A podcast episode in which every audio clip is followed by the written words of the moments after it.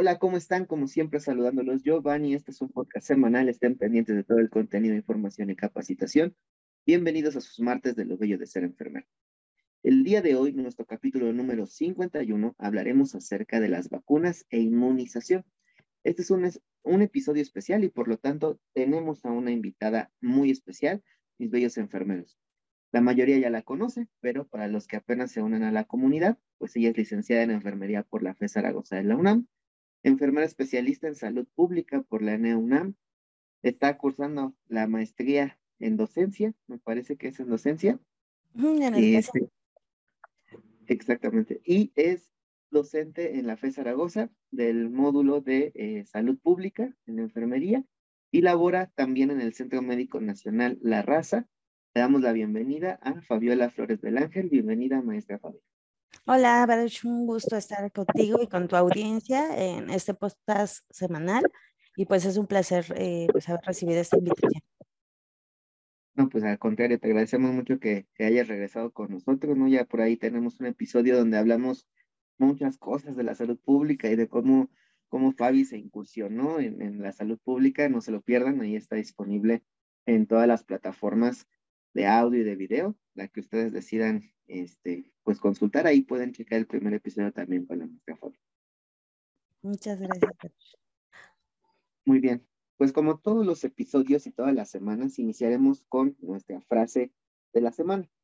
Esta vez elegimos una frase de María Paz Bertoglia, que menciona, el riesgo de las vacunas es mínimo cuando lo comparamos con el de enfermar o morir por las enfermedades que se previenen.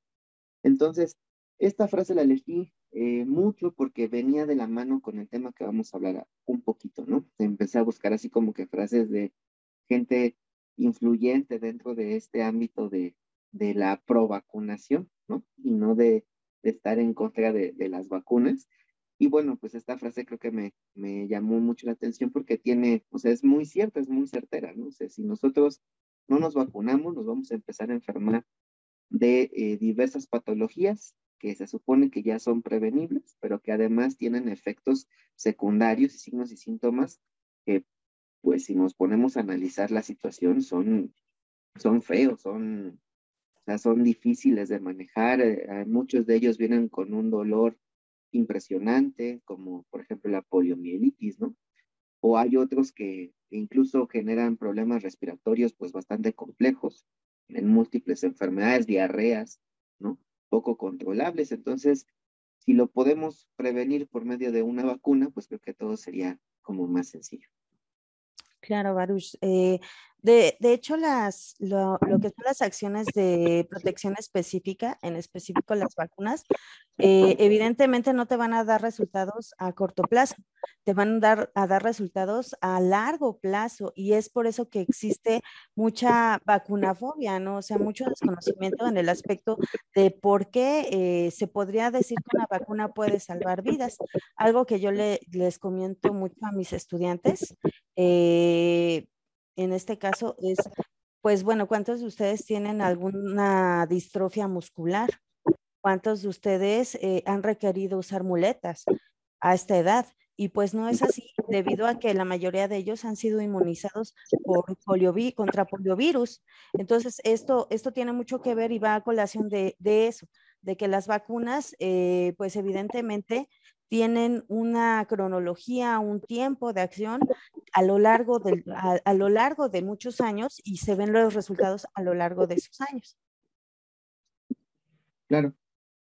Pues bueno, eh, como bien, bien lo mencionas, las vacunas son un conjunto de tecnologías que han sido creadas justo para la prevención de ciertas infecciones que pueden ser letales. Estas pueden ser causadas por virus, bacterias, ¿no? Principalmente, y estas vacunas y la inmunización es la manera más sencilla y eficaz de poder prevenir y reducir la propagación de muchas y diversas enfermedades infecciosas graves y de proteger a una población en específico. Por eso es que tenemos como esquemas de vacunación, ¿no? Por, por edades, que ya estaremos platicando un poquito más adelante de eso, pero que bueno, aquí en México nosotros tenemos un, digamos, como un esquema de vacunación estándar, ¿no? Que inicia desde el nacimiento y termina hasta la vejez, ¿no? Que se recomienda propiamente que cada uno de sus grupos etarios tenga pues diversos este, eh, viales, ¿no? O diversos tipos de vacunas para tratar de prevenir justo las enfermedades que al menos en nuestro país, pues bueno, son más eh, propensos a padecer de acuerdo a cada uno de sus grupos etarios, ¿no? Entonces, pues creo que este, esta parte que, que mencionas de cómo podemos hacer la conciencia, pues bueno, es decir, tú no tienes estos signos y síntomas o no tienes estas complicaciones, pues justo porque te vacunaron, ¿no? Y al momento de vacunarte te dieron un, una ayuda, te dieron una protección contra algo que puede ser pues bastante complejo. Sí, es correcto. Mira, la, la, historia de la vacunación tiene un aspecto muy curioso, ¿no? Como toda cuestión eh, que genera ciencia, que genera conocimiento, parte de la observación. Y esta observación eh, partió hacia generar una o crear lo que se llama la inmunidad. Eh, había un científico, un cirujano, hacia 1700, 1800, 1790 más o menos, 1800, llamado Edward Jenner. Edward Jenner eh, vivía en un contexto donde la viruela causaba la mortalidad, pues en menores de, de cinco años, ¿no? En menores incluso de, de adultos. Entonces, él empezó a observar principalmente a las personas que ordeñaban vacas. Creo que esta historia es muy conocida, ¿no? Y en estas personas observó que contraían algo que se llama viruela bovina. Y estas eh, se dio cuenta que las pústulas que se generaban comparadas a las personas que adquirían viruela, eh, pues eran menores, ¿no? Los daños eran menores y estaban protegidas ellas contra lo que era la, la viruela humana. Entonces, en este, en este tiempo, la, la, lo que era la, la llamada viruela bovina, eh, producía unas pústulas precisamente en las vacas, ¿no? Por lo que en este, en este tiempo Jenner pues se atrevió eh, a, decir, bueno, voy a tomar el, suero que sale de estas pústulas y las voy a colocar en un niño, ¿no? En un, en un, en un menor. Y, resulta que el contenido de estas pústulas hizo que el niño no se contagiara de viruela humana. Entonces ahí creó algo que se llama una inmunidad artificial.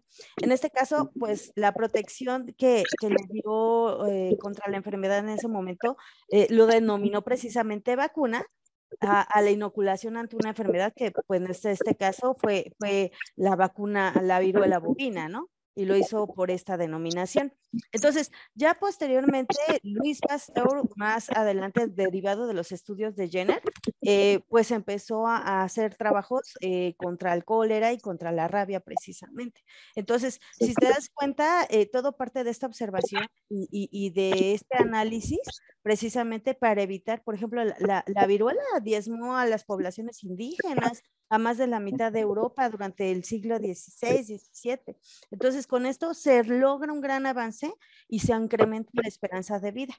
Hacia 1950, todavía 1940, eh, predominaban las enfermedades de carácter eh, transmisible, las, las infecciosas, ¿no? La esperanza de vida no llegaba a más de 70 años, ¿no?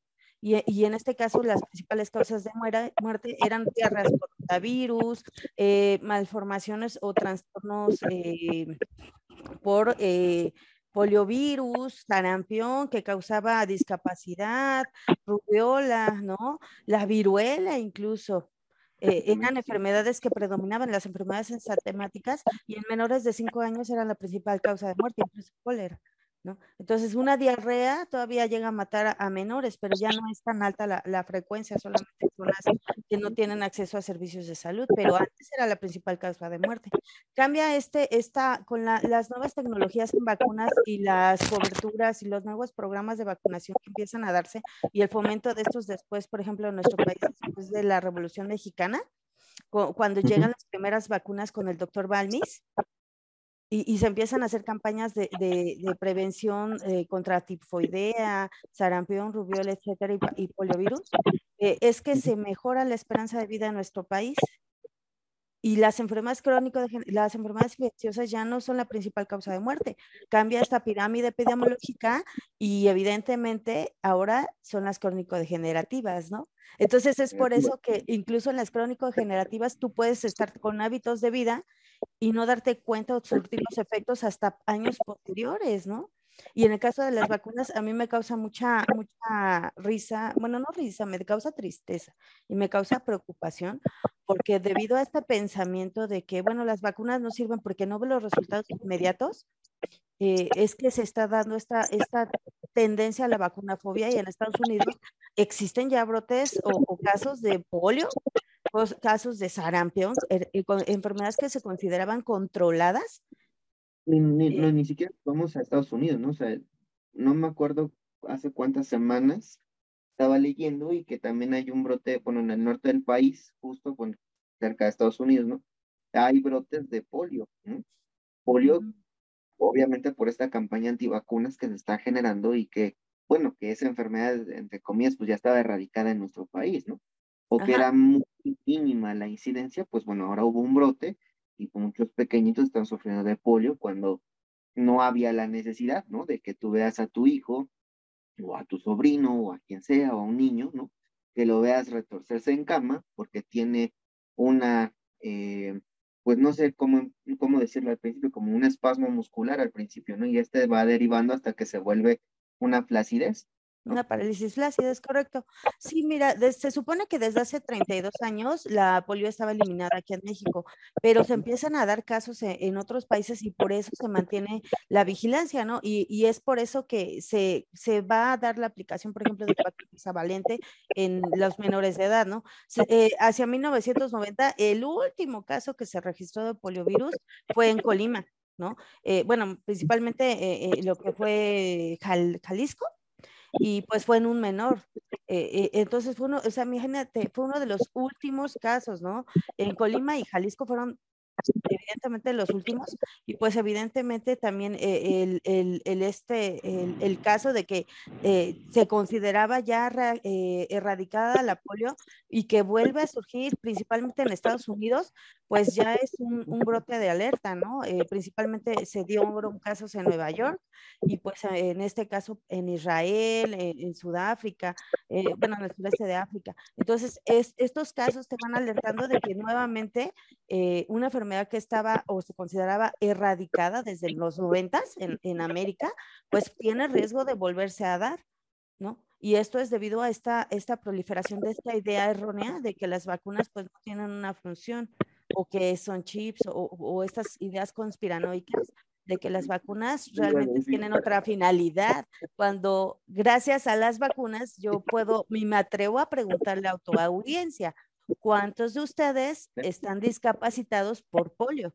¿Cuántos de ustedes padecen parálisis flácida? ¿Cuántos de ustedes tienen malformaciones en sus extremidades que, que, no les permiten llevar una vida como sucede en la India? ¿no? O sea, tan solo en México, Birmex es uno de los principales productores de lo que era la vacuna Saving, o actualmente ya no es que no se produzca, sino que ya está incluida en la, en la vacuna hexavalente, porque existían tres cepas de polio, que, que, una ya fue eliminada del medio ambiente, pero pues evidentemente eh, pues puede persistir, ¿no? Entonces, eh, los demás, eh, León y, Brunilda, este, en el medio ambiente, y, pero te digo, yo me atrevo a preguntarle a tu audiencia, ¿cuántos de ustedes tienen estos trastornos y esto es reflejo de las vacunas, que en cuanto se las aplicaron empezaron a ejercer un efecto de acción y que obviamente no lo vieron inmediatamente, sino que ya se está reflejando pues años a futuro, ¿no? Porque ustedes tienen una sobrevida, eh, pues pueden movilizarse a comparación de las personas de la India que pues no están inmunizadas, muchos de ellos, y que pues pueden ver fotos donde hay malformaciones muy evidentes. Son bastante impactantes, ¿no? Las imágenes que, que podemos encontrar. O sea, digo, si alguien no ha buscado, no entiendo por qué, pero si alguien no ha buscado este, poliomielitis en Google, pues vayan y búsquenlo y, vean las imágenes que te salen ahí de primera instancia, que digamos son las imágenes que te deja el buscador, ¿no? Con, con este, obviamente con toda la, la parte que ellos bloquean y demás, pero obviamente si te vas a imágenes un poco más complejas o empiezas a buscar, pues ves casos mucho más aterradores, eh, secundarios a una situación de poliomielitis que debe de estar o debería estar erradicada a nivel mundial, ¿no? solamente en los países de América o de Europa o de Asia o de África, ¿no? sino en teoría debería estar erradicada a nivel mundial, pero bueno, que también se ve eh, influenciado por el nivel socioeconómico y el nivel educativo, ¿no? y el nivel del acceso a la atención de la salud, pues que obviamente tenemos en diferencia a ese tipo de países, entendiendo que, bueno, nosotros somos un país sobrepoblado, pero nada que ver en cuanto a la sobrepoblación que hay en la India o la sobrepoblación que hay en la China, ¿no? O sea, en la República de la China. Entonces, sí hay como diversas situaciones que también van a influir y que, bueno, esa sobrepoblación se pues, influye directamente en el nivel socioeconómico, educativo y de acceso a la salud. Exactamente. Entonces, este, por ejemplo, a, lo que es la vacuna de, del bacilo galmete guerín, lo que es la famosa eh, BCG, pues que todo el mundo se espanta porque te deja esa marca y es que controlmente, no, no, no, no, para nada, ¿no? Es un proceso que tiene eh, precisamente el, el, bacilo cuando entra al organismo y que te va a dar esta reacción, ¿no? Por ejemplo, aquí en México, eh, esa vacuna, imagínate, realmente no es muy, muy, este, muy, muy nueva, digamos que hacia casi a 1900, a principios de 1900 fue que se empezó a instaurar, ¿no? Teníamos el Instituto Nacional de Virología y es donde el doctor Lisiaga, que fue uno de los iniciadores de todo lo que es eh, esta educación tanto de enfermería, empezó a promover la, la formalización de nuestra área, la, la, promoción a la salud, las, las acciones de, de medidas preventivas de salud eh, a nivel nacional, pues empieza a, a utilizar la, la tuberculina con fines terapéuticos para la tuberculosis. Entonces, este bacilo galmete te va a prevenir contra un tipo de tuberculosis, que es la tuberculosis meningea en específico, que te puede causar trastornos como meningitis, que te puede causar trastornos de deterioro del sistema nervioso central. Eh, eh, por ejemplo, existen diversos tipos de meningitis, ¿no? O, en este caso, y un caso, pues, es esta tuberculosis meningea. Por ejemplo, ahorita hay un caso muy sonado en el, no me, no, no me miento mucho, de, de pues, una infección de una meningitis este, por hongos, eh, o, que se está dando en ciertos hospitales del, del centro del país por, y están indagando. Ajá, y están indagando por qué es, ¿no? Si fue por los catéteres de, de raquia en mujeres embarazadas, que también hubo un, señor que pues, tuvo un procedimiento ortopédico y, y, le hicieron una, una analgesia este, epidural y pues obviamente tiene este problema también embarazadas. Entonces, si no fuera por, por, las vacunas, realmente, o sea, este es un problema aparte, pero imagínense los casos de meningitis tuberculosa que podría existir, ¿no? Y esos son casos que se llaman de notificación inmediata. Entonces, eh, eh, por, ejemplo, hacia, hacia 1800 aquí se inicia, después de lo de Jenner, en México, el, lo que te decía el doctor Balmis, inicia esta vacunación antivirulosa en México y pues ya se dan los primeros este, aportes ya con el doctor, este, ¿cómo se dice? Eh, el, director del Hospital General de México para hacer lo que son las fases intensivas de vacunación. Y estas posteriormente hacia mil, eh, primero se empiezan las fases intensivas de vacunación y posteriormente se vuelven los días nacionales de vacunación y luego se convierten en semanas nacionales de vacunación ya esto, hacia 1980 con el, la dirección del doctor Jesús Cumate, que es una figura muy importante en el sexenio de Salinas para la prevención, para lo que conocemos hoy como semanas nacionales de vacunación, para dar una verdadera cobertura a zonas rurales, a zonas muy, muy lejanas y realmente ya con él se logra realmente en los 90, pues el último caso de polio, en eh, Jalisco, eh, y en Tomatlán, que fueron los, bueno, Colima, este, que fueron los primeros reflejos de la importancia de las vacunas. O sea, imagínate, te estoy hablando que desde, desde 1800 se inician las vacunaciones en México con, con, la prevención de la, de la, la inclusión de la vacuna antivirulosa y posteriormente hacia el 1950-60 se hace lo que es la vacunación de BCG contra tuberculosis meningea y posteriormente en los 50 se mete ya lo que es toxón tetánico, DPT, difteria, tosferina, tétanos y ya hacia, hacia los, los 70 pues ya se empieza a meter lo que es eh, polio, si no me equivoco. Ya lo que te digo que los 80 fue como que el punto clave de la vacunación en nuestro país, ¿no? Eh, en este caso... Un, este, ¿cómo decir? Una cobertura, ¿no? Yo creo que un poco mejor de lo que ya se venía haciendo, ¿no? Sino ya la gente se empezó a acostumbrar a que hay que vacunarnos, hay que vacunarnos para prevenir este tipo de enfermedades. Y obviamente de, de los 50 a los 80, pues todos los niños, ¿no? O, o, niñas o bebés, como quieran llamarle, que fueron naciendo, toda la tasa de natalidad, pues, obviamente iba siendo vacunada, ¿no? Y iba en aumento y era más vacunación y más vacunación, y entonces pues obviamente abarcaban como más gente, ¿no? Exacto. como lo mencionas tú, a los, los años 90, pues prácticamente todas las personas menores de 5 años estaban vacunadas contra el polio, ¿no? Por ejemplo. Sí, te, digo, en los ochentas, eh, Jesús Comate empieza, él era un cirujano, pero tenía formación como infectólogo. Entonces, él empieza a hacer jornadas de vacunación, empieza a jalar muchas enfermeras para estas jornadas y, hace lo que son estas fases intensivas de vacunación que después se vuelven las semanas nacionales de vacunación. O sea, imagínate, de 1980 a 1990, que fue el último caso de polio en el país, pues es lo que te digo, ahí está el resultado de la eficacia de las vacunas porque no se dieron de manera inmediata, sino que pasó un proceso de 10 años para que se diera el último caso de una enfermedad que es altamente eh, limitante para las personas, que evidentemente puede causar deterioro este, neuromuscular importante, incluso pues llevarlos en un momento dado a una parálisis flácida que puede ascender que puede causar la muerte. Entonces, eh, en este caso, eh, por ejemplo, hacia el 90 fue el último caso de difteria, que es resultado de estas semanas intensivas de vacunación. ¿Sale? Entonces, de, la, de que va como de manera ascendente, pues yo entiendo que, que la polio puede llegar a causar la flacidez del diafragma, ¿no? Es correcto. Entonces, el paciente ya no va a poder respirar, o sea, no, no va a tener, ¿no? La, la, la fuerza necesaria para mantener una inspiración y una expiración, ¿no? Sus movimientos de ampliación y amplexación, torácico y pues bueno, eso le puede ocasionar obviamente la muerte, ¿no? Sí. digamos que bueno, pasara en el peor de los casos, pues rápido, ¿no? Pero es, un, es una parte que es progresiva, ¿no? Y que va empezando con una pierna o con un pie, ¿no? Y poco a poco va evolucionando y le va generando, pues obviamente, dolor inmenso a esa persona. ¿no? Yo, yo hago como mucho énfasis en esta parte del dolor porque, pues me imagino, ¿no? Si de por sí cuando nos llega a dar un calambre, eh, nos duele muchísimo, ¿no? O sea, hay veces que, este, que de verdad hasta te, te retuerces porque te dio un, un calambre. Y entonces ahora imagínense que tengan esa, ese tipo de sensación, pues, continuamente, ¿no? Claro. Y que cada vez en, en, una parte mayor de tu cuerpo, o sea, que cada vez vaya abarcando más, este, más porcentaje anatómico, por así decirlo. Entonces es bastante Sí, de hecho, este, la polio tiene una característica muy, muy, muy, mm, podríamos decirlo, muy específica, porque te va a afectar las, las estructuras del sistema nervioso central, ¿no?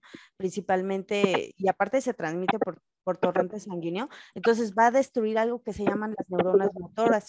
Entonces, al destruir estas neuronas motoras, va causando debilidad muscular y genera a largo plazo algo que se llama eh, parálisis flácida, ¿no? Y en este caso, la parálisis flácida, pues es eso, precisamente, eh, esta, esta alteración que nos va a causar, pues, deterioro del movimiento y que puede ser ascendente, llegando hasta, hasta estructuras muy importantes como puede ser el diafragma y que evidentemente pues puede llevar a, la muerte. Y, una de las cosas del polio es que pues se puede encontrar alojado en, las amígdalas. Una vez que una persona se contagia, este, eh, se puede encontrar en las amígdalas y en el tracto gastrointestinal y se puede eliminar también por esta vía. Entonces, algo que decíamos mucho cuando se luchaba contra polio es que si toda la gente evacuara o las personas que, o el polio fuera eh, fluorescente, pues todo el sistema de drenaje de México estaría bajo esa, se vería brillante, ¿no? Entonces, esta enfermedad pues te causa eh, problemas, como te digo, a nivel musculoesquelético, ¿no? Y, es, causa pues trastornos muy importantes.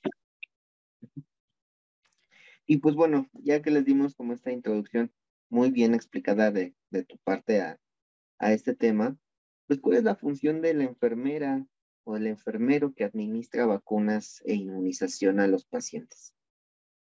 Bueno, en este caso la, la administración de, vamos por partes, como diría ya que el estipado, ¿no? Entonces, eh, una vacuna, y que hay que quedar muy claro, no es un medicamento, no se debe tratar como algo que, ah, es una vacuna, pues es como para prevenir, entonces no, no nos va a hacer daño, ¿no? Eh, una vacuna es una suspensión o, podemos llamarlo también como un preparado de microorganismos. Estos pueden estar vivos, atenuados, o sea, vivos atenuados me refiero a que están como ah, drogaditos, adormilados, ¿no? No tienen una capacidad de replicación muy grande, ¿sí? O sea, que pueda causar infección. Pueden estar inactivos o muertos, o pueden ser fracciones de varios.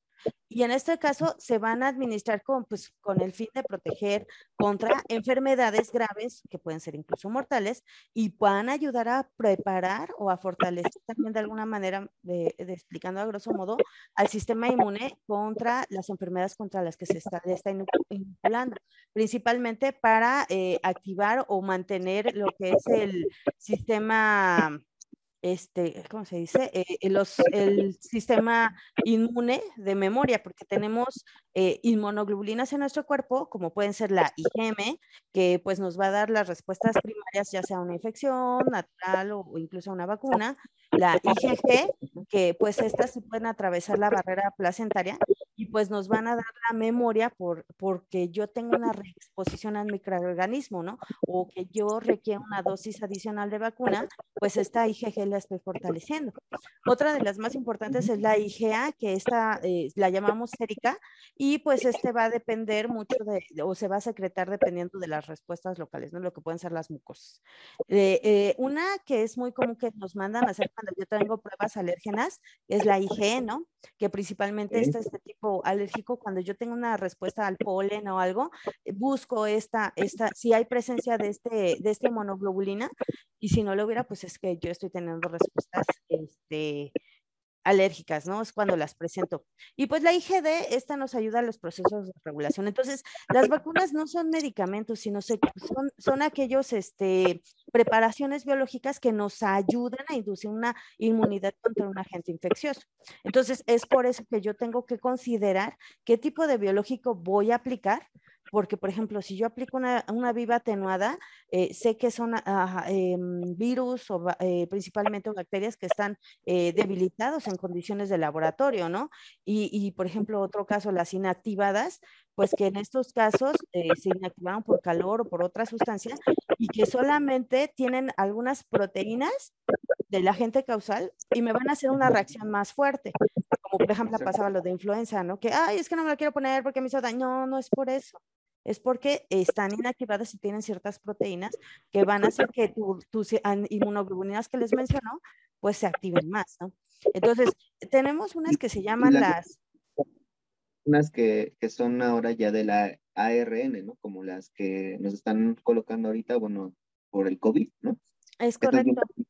ARN, y que bueno, que también al hecho de ya modificar algo de, de la parte, este, de la genética de, de, los virus, pues bueno, también obviamente vamos a tener unas reacciones, creo yo, suficientemente fuertes, porque bueno, ya, ya nos estamos metiendo con algo que era, pues antes un poquito más complejo de poder este, realizar, ¿no? Pero bueno, creo que esta parte que mencionas bien de, de, de las respuestas que podemos tener después de una vacuna, pues va muy relacionado a esta parte que mencionabas al principio de tu memoria inmunológica. ¿Por qué? Porque al principio tu, tu sistema inmunológico va a actuar, ¿no? O sea, digamos que tu linfocito T es como si fuera un patrullero, y entonces tu linfocito T se va a meter a tu torrente sanguíneo, va a dar un rondín, por así decirlo, y entonces cuando detecte al, a la eh, bacteria, virus, lo que te hayan este, administrado en la vacuna, pues va a decir eso no es normal, ¿no? Y entonces va a mandar a activar a los macrófagos, a los este, monocitos, a los neutrófilos, etcétera, y va a empezar a replicarse, ¿no? El propio linfocito T para que lleguen y este, puedan robarle, digamos, el, el anticuerpo, ¿no? Al, al, al, virus o a la bacteria, regresen a la parte de, del sistema linfoide y ahí el linfocito B se dedique a crear, pues, obviamente, un anticuerpo, ¿no? Y entonces, este, eh, no, perdón, un antígeno. Sí, es. Ah, es que tienes la respuesta antígeno-anticuerpo. Entonces, entonces regresen como con una llavecita, como si fuera un USB, y lleguen y lo coloquen donde estaba este, el, el antígeno, ¿no? Lleguen y coloquen el anticuerpo y entonces ya, este, se soluciona, digamos, de manera rápida, ¿no? En ese momento en la reproducción de ese virus, bacteria o lo que sea, ¿no?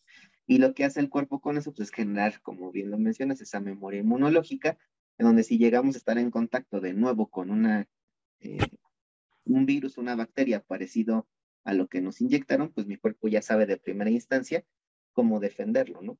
Y esta parte, pues bueno, genera este, que nosotros vayamos eh, teniendo pues una mejor respuesta inmunológica. Habrá bacterias que o virus o vacunas, en este caso, que necesiten solamente administrarse una sola vez en la vida y es más que suficiente, ¿no?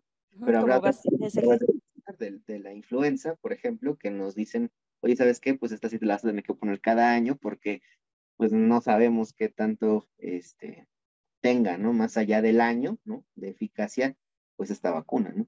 Lo mismo yo creo que va a pasar ahorita con la del COVID, o sea, a final de cuentas nos la van a tener que estar poniendo como un refuerzo, ¿no?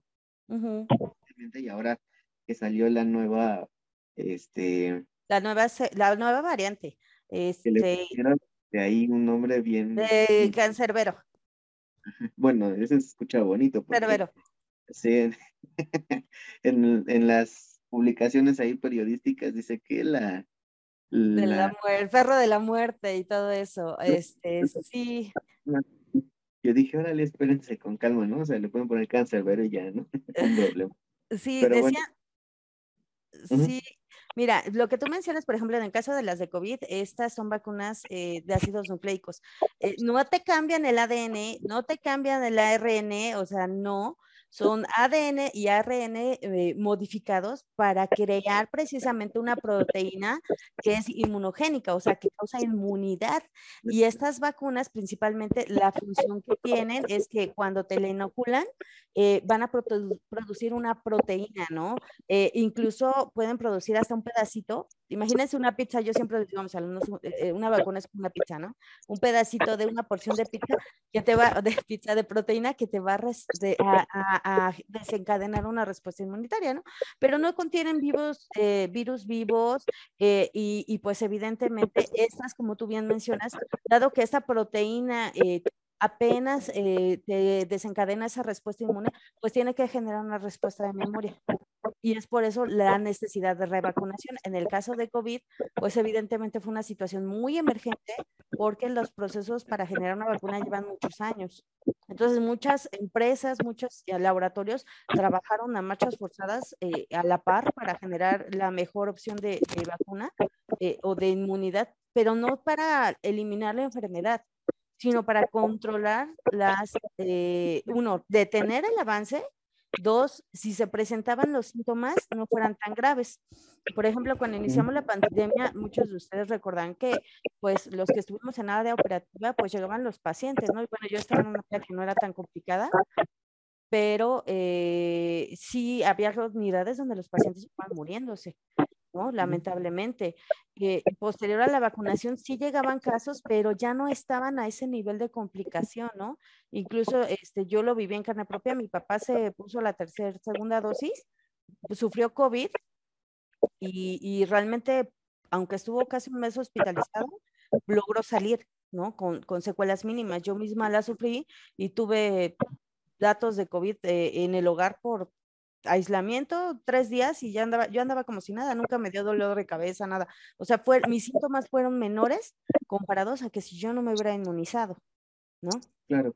Y, y eso es, ahí viene la parte de, de, lo que hace enfermería, porque por ejemplo las vacunas, no, como les comento, no son eh, solamente, ah, ya aplico los productos biológicos y, y, y, la técnica y no, ¿no? O sea, tenemos vacunas de virus vivos, de virus eh, atenuados, tenemos eh, vacunas inactivadas, fracciones de DNA recombinantes y, y no todas son virus, también tenemos bacterias, ¿no?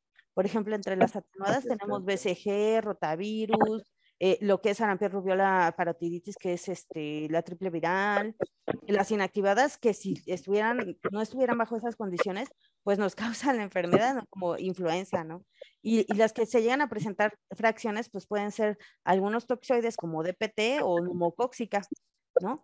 Entonces, lo que tiene que hacer el personal de enfermería uno es identificar, una de las actividades de, enfermería eh, en este proceso se llama vacunovigilancia, que va desde que llega un biológico a aduanas, porque ahí hay un control en aduanas, ajá, no, no crean que nada más ahí ya hay un control de lotes de las aduanas para que las vacunas o los biológicos se liberen ya sea a los estados, a las jurisdicciones y a las unidades de salud.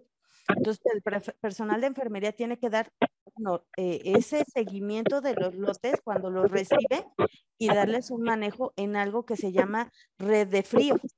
Y la red de frío van a ser todos estos procesos que se van a manejar desde un nivel local hasta que se aplica, bueno, desde, desde que llega a aduanas del aeropuerto, pasa a un nivel local hasta que llega a un usuario.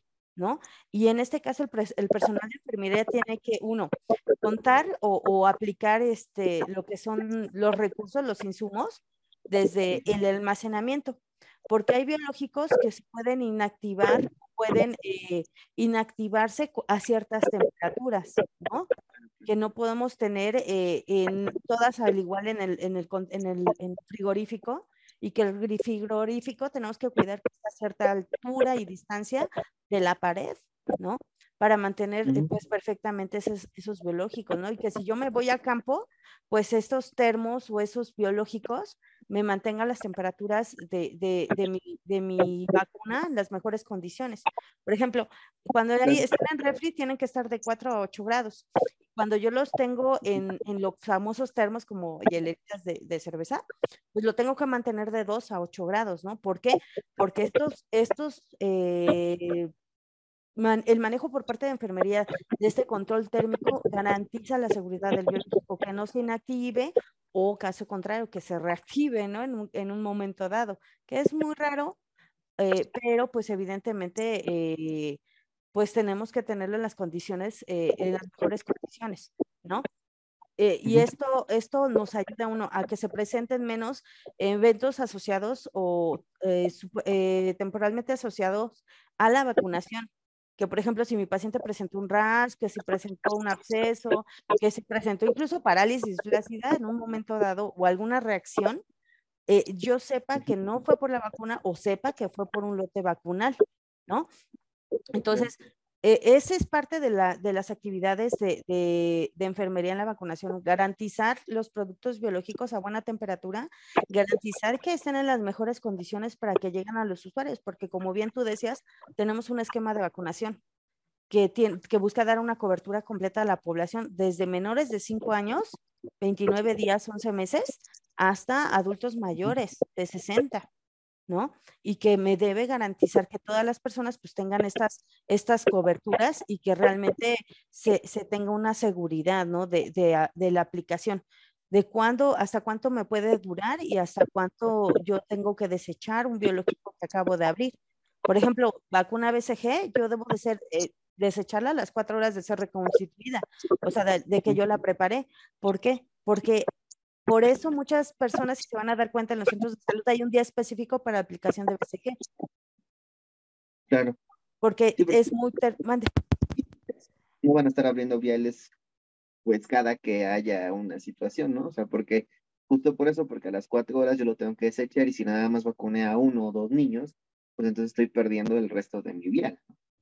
Sí, y, que cueste 15 pesos. O sea. No, no, las vacunas son caras. La más barata era la polio que costaba un dólar, hace la Saving. Era una de las más económicas de Latinoamérica y pues la verdad es una de las mejores. Y este, pues gracias a esa vacuna tan barata, yo te puedo decir en mi praxis, cuando yo era estudiante y nos mandaban a, los centros de salud a, a, las campañas porque ibas los sábados, no sé si a ti te tocó. Sí. Que, que te invitaban, ¿no? Y te daban una constancia y te daban tu lunch y todo. Este, a mí me impactó mucho y lo voy a decir abiertamente y no es una mentira. Quien vea esto que tenga años va a decir si es cierto, si pasaba. A veces como estudiantes eres muy ignorante. porque eres ignorante? Y te lo dice alguien que ya es profesionista, ¿no? Porque, porque no conoces bien el impacto que, que una cosa tan simple tenga, porque a veces te limitas a decir, ay, es que tengo que ir porque en la escuela me mandaron, o ay, es que me dejan la tarea. Sí, lo digo, lo voy a decir, esto es un foro, no me voy a quedar, perdonen, estamos hablando de vacunas, pero esto es una de las cosas más impactantes de mi vida. Entonces, como, si no eres consciente de esas cosas, de que las acciones o lo que estás haciendo con los eh, tienen una, o sea, los costos, ahora ya lo veo como adulta, ¿no? Los costos de, tan solo de una RPBI, ¿no? Los costos de la vacuna, las implicaciones que tienes que apliques mal una dosis a un lactante, o, que, o que tires vacuna o que lo hagas mal, ¿no? O que no estés controlando el frigorífico, ¿no? Los riesgos que implica. Eh, eh, el, no tener ese impacto en tu cabecita y no tener esa madurez de que si estás en esta área es por, por una acción, ¿no? Para cuidar a la gente, haces cosas como lo que yo vi de compañeros, te lo digo así y no me van a dejar meter mis, mis ex colegas, que de verdad, tú estabas en la campaña y tenías que, te ibas a las dos y estabas todo cansado porque andabas en la calle y en los puestos y te traían en friega loca las enfermeras. Y muchos compañeros por acá te decían, acaben sus dosis de, de saving y ya se van. ¿Sabes qué hacían? Las tiraban a la coladera. Sí. Me tocó verlo, me tocó verlo. En un par de ocasiones tiraron como tres viales que eh, sobraron, ¿no? Y entonces, este, decidieron tirarlas. Bueno, ellos dijeron que sobraban, ¿va? yo no estaba al 100% seguro de que sí sobraran, pero sí, sí me tocó ver que, que las tiraban. Sí, entonces ahora lo analizas y dices, bueno, ¿cuántos niños se les fue esa oportunidad? ¿Qué riesgo de que se reactivara eso, no? El poliovirus. Eh, eh, o sea, porque debe ir a una temperatura.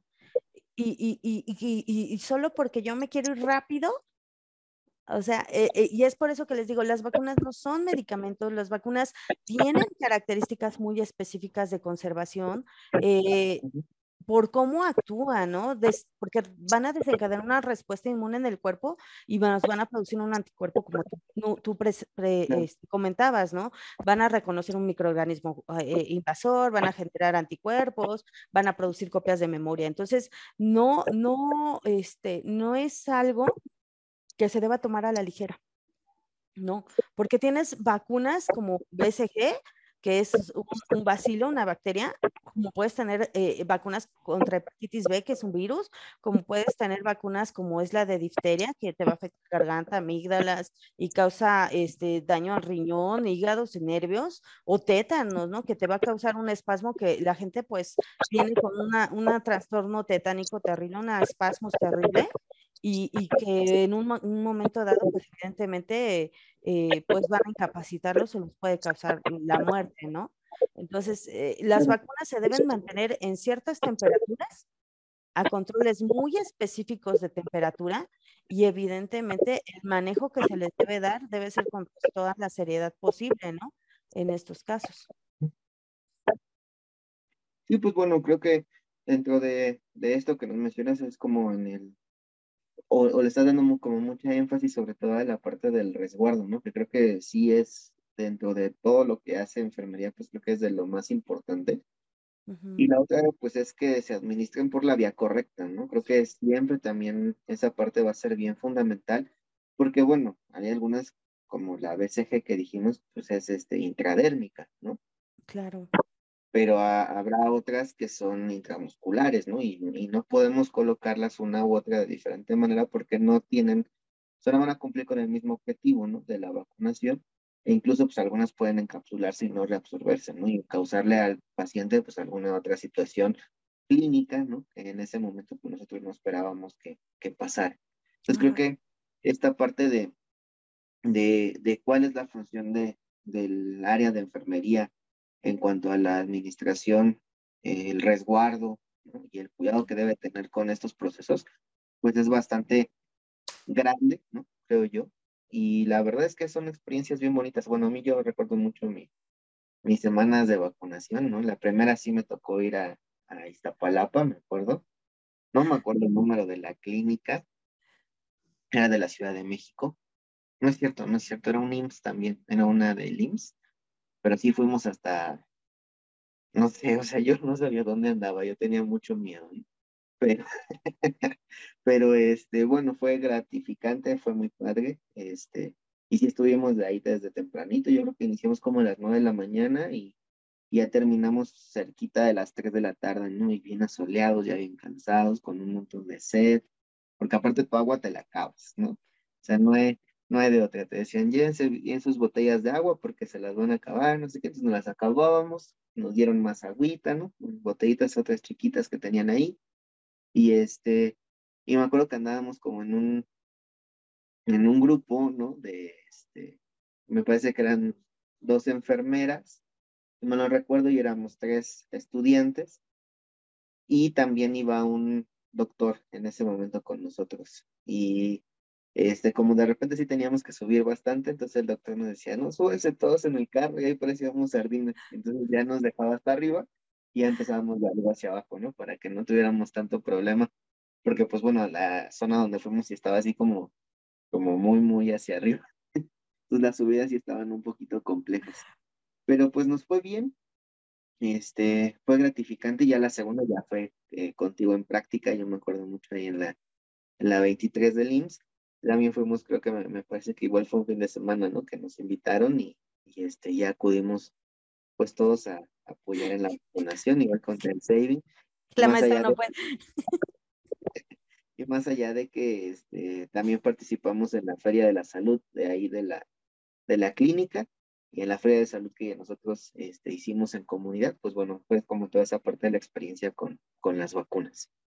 pero creo que sí es como bien fundamental que tengamos ese contacto, ¿no? También como estudiantes con, con las vacunas, porque pues bueno, esto nos puede ayudar a nosotros a tener otra perspectiva, ¿no? De, de, qué, es, de qué es una vacunación, de, de cómo se maneja, de cómo se interesa o no la gente en vacunarse.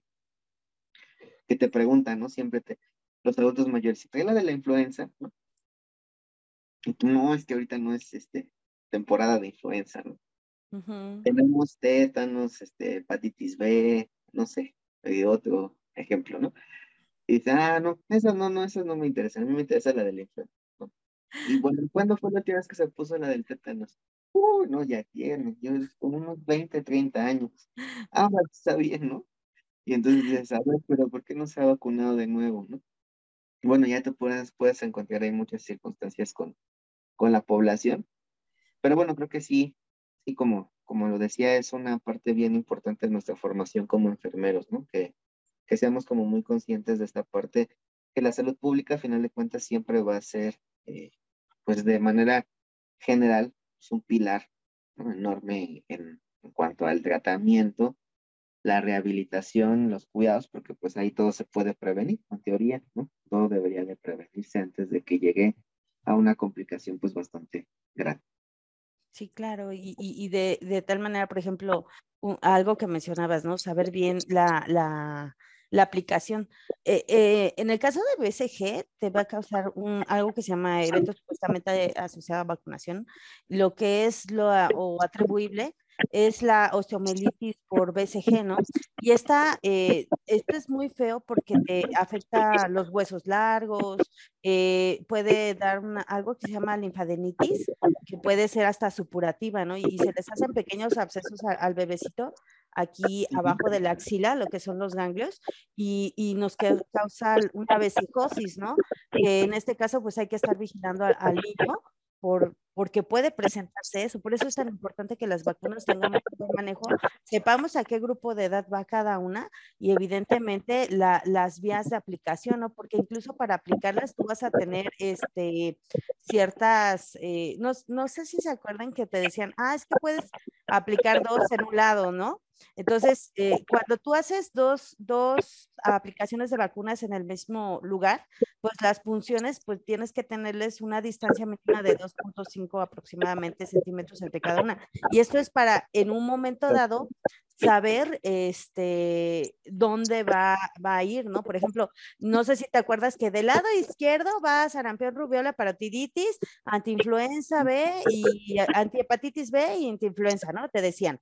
Y del lado derecho va BCG y va hexavalente y antipneumocóxica. Entonces, del lado izquierdo tienes casi las virales y del caso, eh, ¿cómo se dice? Derecho tienes las bacterianas. Y te decían, pero ¿por qué esto? Ah, vuelvo a la historia, porque antes de 1990 tú las podías aplicar y si te, o sea, ya a partir de los 90 tú las podías aplicar y si tenías alguna reacción, no ibas a saber, uno, a qué vacuna fue y dos, eh, si tú ponías muchas de, eh, a lo mejor BCG con ese sarampión rubiola te hacía, la BCG te va a hacer ciertas lesiones, ¿no? Muy específicas que son la pápula, la mácula, el nódulo, el absceso, la costra y la cicatriz queloide. Yo creo que eso ya la mayoría lo recuerda, ¿no? Entonces, si tú la pones simultánea con otra vacuna en el mismo lado, pues no vas a ver el avance de esas reacciones y otro se le puede complicar ahí al niño. Entonces, eh, por ejemplo, la, la, BCG no se debe aplicar con ninguna vacuna adicional en el brazo, porque pues ahí te da el riesgo de lo que te decía, una de linfadenitis regional durante, que se puede presentar incluso hasta en tres meses. Entonces, por eso es que las vacunas deben tener por parte de enfermería un cuidado en, la, eh, en el manejo, un cuidado en el control y un cuidado en su aplicación, en efecto. Entonces, las vacunas, eh, por eso tienes que tener un seguimiento muy específico de ellas, o sea, de, cómo las estás manejando, a qué grupo etario le estás aplicando, cuál es la temperatura a la, que la tienes y evidentemente qué controles de seguridad, qué, qué riesgos tiene o qué, qué, complicaciones puede tener. Por eso no debe eh, manejarse como si fuera un medicamento, sino que es algo aparte. Sí, porque antes, antes las, incluso las aplicaban hasta en glúteos, ¿no? O sea, digo, yo nunca lo, lo vi, ¿no? Por a mí ya no me tocó, pero, pero sí me, me tocó que cuando nos daban la explicación y antes y hasta los aplicaban en glúteos y demás, cosa que también podía ser como una parte más difícil de poder encontrar alguna reacción, ¿no? Porque pues no nos alcanzamos a ver exactamente qué es lo que está pasando. A lo mejor nos duele, pero no lo vemos directamente. A diferencia del brazo, ¿no? Donde podemos encontrar rápidamente alguna, alguna situación que esté ocasionando la vacuna, ¿no? Además de que también pues, hay que explicarles, ¿no? Que no hay que sobar, que no hay que... Porque luego hay gente que le soba, pero le soba como si no hubiera mañana, ¿no? esa parte donde se, se aplican cualquier tipo de inyección, ¿no? Pero entonces, pues bueno, también esa parte nos, nos involucra a nosotros de poderles brindar esa, educación para la salud a, las personas. ¿no? Si le sabes que, pues sí va a doler, sí todo, pero no te sobes. no, no te sobes porque se puede encapsular y al encapsularse, pues bueno, hacer una serie de complicaciones severas que no, no deberían de aparecer ahí. Si de por sí una inyección intramuscular a nivel de los glúteos, mal manejada, mal este, administrada y o mal manejada por el paciente, pues les genera abscesos y les genera este, no sé cómo decirlo, como lesiones cavitarias, ¿no? Así donde, yo me acuerdo mucho igual en, la clínica donde estuvimos, me acuerdo era un paciente taxista y por una mala aplicación de, una inyección intramuscular a nivel de los glúteos y también él, porque también él refiere que como le dolía mucho, se sobó. Demasiado tiempo, se hizo una lesión cavitaria, ¿no? De hecho, hasta metíamos la mano para para limpiarle toda esa parte de la lesión y le ponían unos apósitos este, de alginato de calcio, ¿no? Pues para tratar de favorecer ese tejido, este, para regenerar el, pues la, la piel, en este caso. Sí, de hecho, este, déjame, que me acaban de marcar por teléfono, este, mi, mi señor marido que no sabe qué estoy haciendo. Perdone. Este, sí, de hecho, por ejemplo, en menores de 18 meses eh, no debemos aplicar ninguna, ninguna inyección en glúteo. ¿Por qué? Porque el glúteo, el tejido, el músculo glúteo todavía está en formación. Entonces, eh, es más cercano a que demos incluso el nervio ciático. El lactante todavía no está caminando, no lo tiene bien desarrollado. Entonces, casi todas las inyecciones eh, en, en, menores de 18 meses deben ir en el músculo izquierdo o deltoides, ya sea izquierdo, digo, en el basto el músculo vasto y ya sea izquierdo o derecho. Ya eh, una vez que el menor ha superado los 18 meses, pues ya se puede aplicar ya sea en deltoides, ya sea derecho o izquierdo, ¿no? Este, y por ejemplo, hay que tener los intervalos de aplicación de, de vacunas, de, que generalmente son dos meses de intervalo entre cada, de, entre cada refuerzo vacunal. Por ejemplo, en el caso de la, mm, ¿qué te gustará? Mm, pues la, la, hepatitis B, ¿no? Eh, se aplica al nacer, a los dos meses, a los cuatro meses, y pues la aplicamos en el, en el vasto izquierdo, y ya eh, las siguientes, después de los 18 meses, se puede aplicar en, en el muslo derecho. Ajá, ¿por qué? ¿Por qué tengo 18 meses si estoy hablando hasta los 6 meses, no? Porque si yo la aplico, eh, digamos, hay, hay, un esquema que te dice, bueno, eh, lo normal es al nacer a los, al nacer a los 2, 4 y 6 meses, ¿no? Pero, por ejemplo, la puedes aplicar a los 2, 4 y 6 meses si no se aplicó en el momento de nacimiento. ¿Por qué? Porque a lo mejor no tenía un peso adecuado, fue prematuro, etcétera, ¿no? Y si tú tienes a un lactante que nació con menos de dos kilogramos de peso eh, eh, o menor, la puedes aplicar hasta esos seis meses, ¿sí? Otra, ¿a quién se la puedes poner? No solamente al lactante, Ajá, la antipatitis B.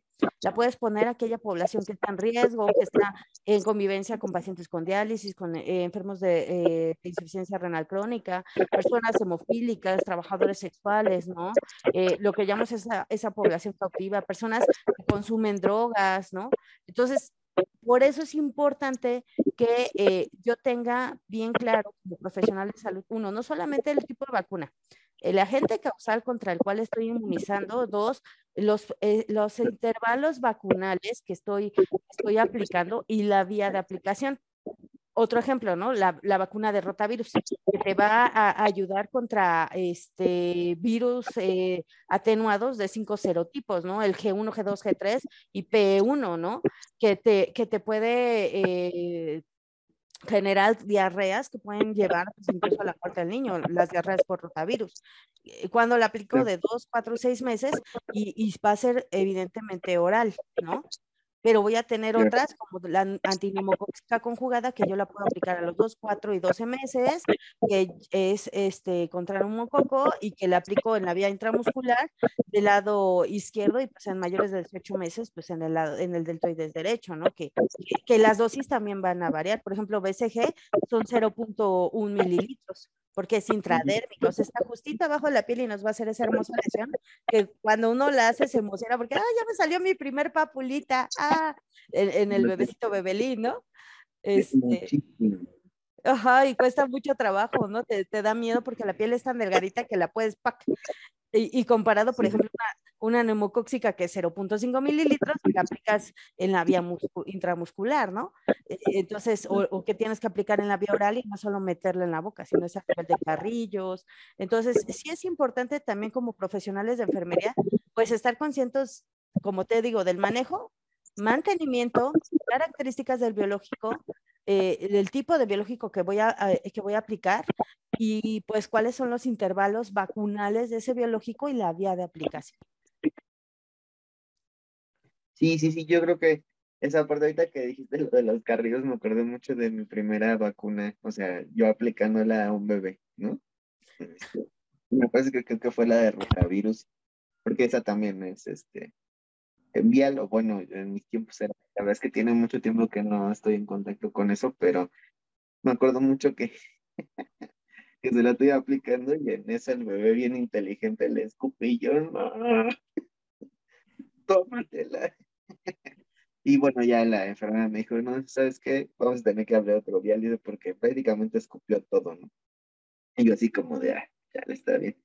Pero bueno, ya después vas aprendiendo que tienes que tener diferentes actividades, ¿no? la cual, pues bueno, le estimulas ahí al bebé para que no pueda este, devolver la vacuna y ya se la tengan que tomar sí o sí, pues sabe feo, pues ni modo, sabe salada, muy salada, ¿no? Pero bueno, ya también esa parte la, la te vas a, no sé cómo decir, no vas adquiriendo como esa experiencia para, para tener la, la facultad de poder administrar, sobre todo en, en ese tipo de, de pacientitos, ¿no? O sea, que están súper chiquititos. Además, aquí siempre les digo que esas son las primeras que tienes que administrar si es que le vas a administrar dos o tres vacunas, pues las vía oral son las primeras, porque si primero lo inyectas, ya no se va a dejar jamás en esta vida este, que le des unas gotitas.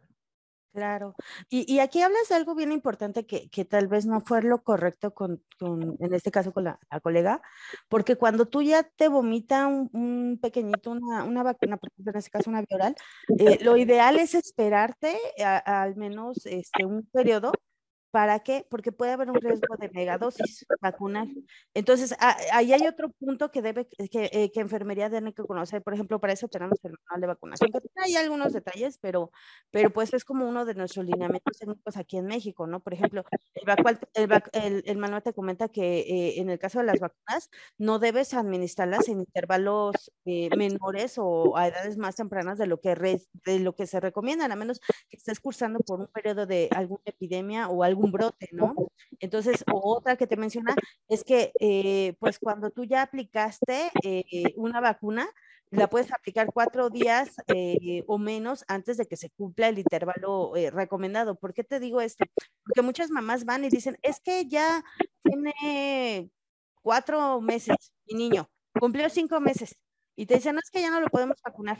¿No? O, en cuatro días cumple los, este, estoy al ras, como no abrió sábado domingo la clínica, este, el lunes cumplió los cinco meses, y te dice, no, es que no lo podemos vacunar porque ya tiene cinco meses, pero él todavía apenas los cumplió, ¿no? O sea, en este, eh, no lleva ni, ni dos días que lo cumplió, ¿no? Entonces, es lo que te digo, es importante saber esto, ¿no? Que las vacunas aplicadas cuatro o, menos días de que se cumpla el intervalo recomendado se consideran válidas, a menos de que sea un caso de rabia, ¿no? Y, otro, que, el que yo alargue este intervalo de tiempo, no va a disminuir la eficacia de la vacuna, porque la vacuna tiene un periodo donde se está dando esta respuesta inmunológica, ¿no? Y, por ejemplo, si yo, digamos, vacuné a mi niño y resulta que, que esa dosis, ¿no? Por ejemplo, la que tú mencionas, donde, te donde escupieron, ¿no? Esa ya se consideraría una dosis no válida. Y en este caso es importante repetir la dosis, dejando un intervalo mínimo de cuatro semanas entre la dosis invalidada. ¿A qué me refiero? Por ejemplo, digamos, ese niño vomitó o escupió la vacuna, tú no sabes qué tanto de la, del biológico pudo haber absorbido o pudo haber tragado, ¿no? Entonces te tienes que esperar mínimo cuatro semanas porque esta dosis ya la considero inválida. Entonces me tengo que esperar cuatro semanas para eh, repetir esa dosis, ¿no? y no en el mismo momento, ah, pues me lo escupió, otra vez lo vuelvo a poner. Entonces, esas son cosas importantes que como profesionales de enfermería tenemos que saber para disminuir un, disminuir un riesgo de un ESAVI. Claro, claro. Sí, pues bueno, son, son situaciones que de cuando eres nuevo, ¿no? En esta parte, pues tú sigues las indicaciones de la persona que está ahí contigo, ¿no? Claro. Puedes leer, cuando te puedes investigar, porque la maestra Fabi nos dejaba mucha tarea, ¿no? Y entonces eh, teníamos que hacer una libreta con, con muchas cosas, y yo terminé teniendo dos. Este, investigamos justo esta parte de la SABI, ¿no? O sea, de la SABI, ¿no? Y pues ahí es donde nos dimos cuenta, oye, sabes que pues esa parte no está bien, ¿no?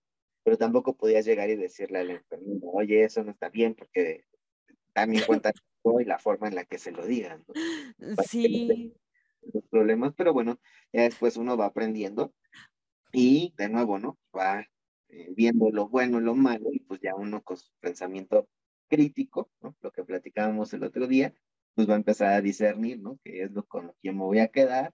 ¿Qué es lo que voy a aprender pero no voy a hacer, ¿no? Y qué es lo que voy a mejorar. Claro, sí, es que eso es lo que te comento, que es súper importante. Eh, a veces, y sí, tienes toda la razón, ¿no? O sea, eh, cuando uno es nuevo, pues desconoce muchas cosas y, es lo que pasa, ¿no? Me acuerdo, yo les, no sé si les contaba a ustedes mucho de un caso que a mí me impactó muchísimo, de, de unas enfermeras, no sé si eran enfermeras, no sé quién fue, eh, en, el, en provincia, que guardaron en el vial de, en el termo de las vacunas, eh, guardaron insulina, ¿no? Y fue un caso muy sonado. Y, pues alguien, yo quiero pensar un estudiante, no sé, eh, tomó eso, o a lo mejor una misma enfermera, y se confió de que pues están en el termo de vacunas y le aplicaron a menores, ¿no? sé, imagínate una dosis de insulina a un, a un bebecito bebelín, pues fatal, ¿no? o sea, bueno, de por sí a cualquier persona una dosis exhaustiva de insulina, pues lo mata, ¿no? Pero sobre todo a los pediátricos, ya que específicamente los pediátricos es una H de los, de los riesgos de paro cardiorrespiratorio, ¿no? La hipoglicemia. Además de que tú siempre vas a preferir en cualquiera de los casos un paciente hiperglicémico, ¿no? A un hipoglicémico, porque el hipoglicémico va a tener otro tipo de sintomatología que va a ser mucho más compleja de poder revertir. Claro. Y eso no. sí, no, no. Creo que sí nos, sí, creo que sí nos habías platicado de eso cuando, cuando éramos este, eh, eh, ¿cómo dices tú? Este, ¿Bebesaures? bebesaures, exacto. Cuando éramos bebesaurios. Y sí, yo me acuerdo que sí revisaba, aunque yo sabía que yo había abierto el vial, de todo lo volví a revisar para que era que sí era lo que, lo que yo había abierto. Pero pues creo que esa parte, también te digo, de nuevo volver a repetir, el vivir la experiencia de poder eh, participar en este proceso de la, de la vacunación y de poder, eh, pues, brindarles esa protección, ¿no? De cierta manera a todos los grupos etarios, pues bueno, creo que sí te dejaba como muy satisfecho, ¿no? De que, de que, bueno, le estabas brindando a la población algo que, que necesitan, ¿no? Y que, que más allá de que administres en el lado izquierdo, derecho, donde vaya la vacuna, pues vas a tener que explicarle, ¿no? Que puede tener ciertas eh, sintomatología después de esto, que debe de estar tranquilo, que no se debe tomar ningún antibiótico o un retroviral, ¿no? Porque también esa parte es importante. De hecho, habrá incluso en ocasiones donde le decimos que ni siquiera paracetamol, ¿no? O sea, que lo ideal es que se, si les llega a dar fiebre, pues la controlen con medios físicos, ¿no? Y no con los químicos. Y bueno, este, toda esta parte de la educación para la salud está muy, muy interesante con estos pacientes en, bueno, a mí que me tocó rotar por, por el IMSS, ¿no? Que en ese, en ese entonces, pues bueno, su, su departamento de, este, de medicina preventiva, que pues prácticamente eran consultorios de enfermería, ¿no? Donde ahí pues entraban y les hacíamos un chequeo de presión arterial, este, glucosa, peso, talla, les dábamos recomendaciones. Los que tenían vida sexual activa, pues les enseñábamos de, de la parte de la prevención de las infecciones, ¿no? De transmisión sexual, las enfermedades de transmisión sexual, y también de la pues no a, fondo, pero sí una embarradita, ¿no? De la planificación familiar a quien fuera necesario, ¿no? A veces nos veían feo los papás o las mamás de, de los adolescentes, pero creo que era necesario, ¿no? O sigue siendo necesario que, que les podamos, este, pues enseñar un poquito justo para evitar que nuestras pirámides poblacionales estén todas, este, que no parezca pirámide, ¿no? Sino que parezca reloj de arena, y ahí está el detalle. Pero bueno, creo que este, esta parte y toda la función que tiene la salud pública, pues es, es bien importante, ¿no?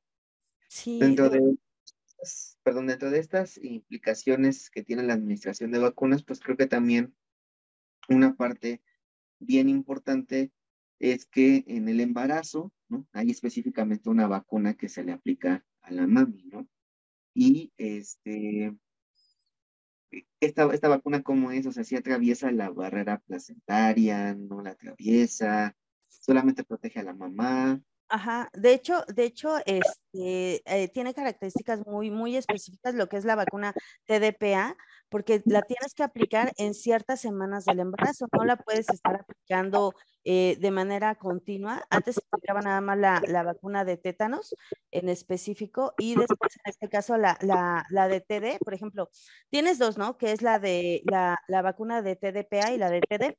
En el caso de la, de la vacuna, eh, bueno, tienes embarazadas con esquema completo de TD, eh, tienes dos esquemas, ¿no? Uno primario de cinco dosis o tres dosis TD.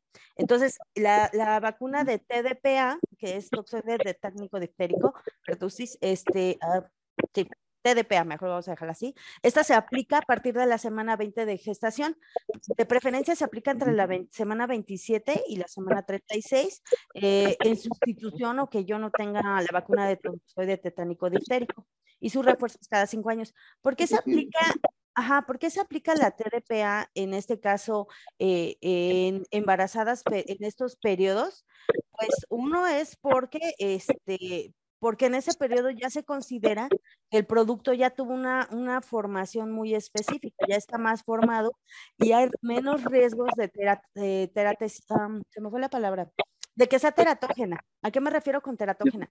Que, por ejemplo, si el producto trae alguna malformación, eh, o, el, o, el, bebecito bebelín que está, bueno, el, el, el fetito está, eh, que está en formación, eh, tiene alguna malformación, que esta malformación no sea asociada precisamente a la vacuna. Por eso las embarazadas eh, se les aplica una dosis de TDPA a partir de la semana 20 gestacional y se considera también la semana 27 y 36 para que si llegara al producto o ese, ese productito a tener algún, alguna malformación, esta pues no se asocie a, a ¿cómo se dice? A, precisamente a la vacuna, ¿no? Entonces, la, la vacuna TDPA es eh, tétanos, difteria y tosferina. ¿Sale? Yo te había dicho, este, pertussis, no, es tosferina celular. Y, y puede venir como eh, jeringas unidosis. Entonces, este, es precisamente que se aplica en esas, en esas, en esos periodos, ¿no? Y, otra, eh, que toda mujer embarazada, eh, de hecho en cada embarazado, en cada embarazado, en cada embarazo va a tener que considerar aplicarse esta vacuna de TDPA a partir de la semana 20 de gestación, que es la que más se usa cuando no hay vacuna de toxoide tetánico difterico. Y, por ejemplo, que no tuviera la vacuna de, se puso la primera de TTPA, pues puede complementar el esquema con eh, toxoide tetánico distérico, la, la, TD, según sea el caso, ¿no? Que se requiera en, las embarazadas. Pero es eso, es, para eso. Yo creo que esa parte igual es bien importante, ¿no? Porque muchas veces justo en el embarazo dicen, cómo voy a vacunar si estoy embarazada, ¿no? Pero bueno, el, el riesgo, pues no es como tanto para el bebé, sino en la parte de que a ti te están protegiendo, porque al final de cuentas vas a estar en contacto con un ambiente, ¿no? Que incluye, pues, metales, ¿no? Y sabemos que los metales, pues, el toxoide tetánico está ahí como, como viviendo, esperando a ver a qué horas, este, a alguien se le ocurre irse a cortar o a pinchar o algo con, con algo que esté relacionado con los metales y un metal oxidado, ¿no? Digo, es raro que llegue a, pasar en, cuanto al material eh, médico, porque el, justo el material pues es este, eh, de acero inoxidable, ¿no? O algo, un metal inoxidable, pero bueno, pues nunca estamos exentos de, de, nada. Claro. De hecho, es, es importante recordarles a, eh, que el refuerzo, por ejemplo, si tú te pones vacuna de TD, tienes un refuerzo de cada 10 años, ¿no? Aplicártelo, ¿no? Eh, pero, pero, ahí viene el pero, ¿no? O sea, eh, la, la, primera aplicación, tanto para hombres como por, para mujeres, por ejemplo, en el caso de la vacuna TD, es a partir de los 15 años y tienes que hacer tu refuerzo cada 10 años. Pero si tú en ese periodo de 10 años te pinchaste con un este, fierro oxidado, con un clavo, con una varilla, eh, incluso con, te mordió un, un, animal, pues se la tienes que aplicar. Porque ese refuerzo de 10 años te protege para el, toxoide que se encuentra en el entorno, más no que ha entrado heridas. Entonces sí tienes que ir a vacunarte. Exacto. Eh, Exactamente, sí. Bueno, por ejemplo, en el caso de nosotros, no sé si estoy equivocado con esa información, para nosotros no le recomiendan que no sea cada 10, sino que sea cada 5 años, ¿no? O sea, nosotros como personal de salud, justo claro.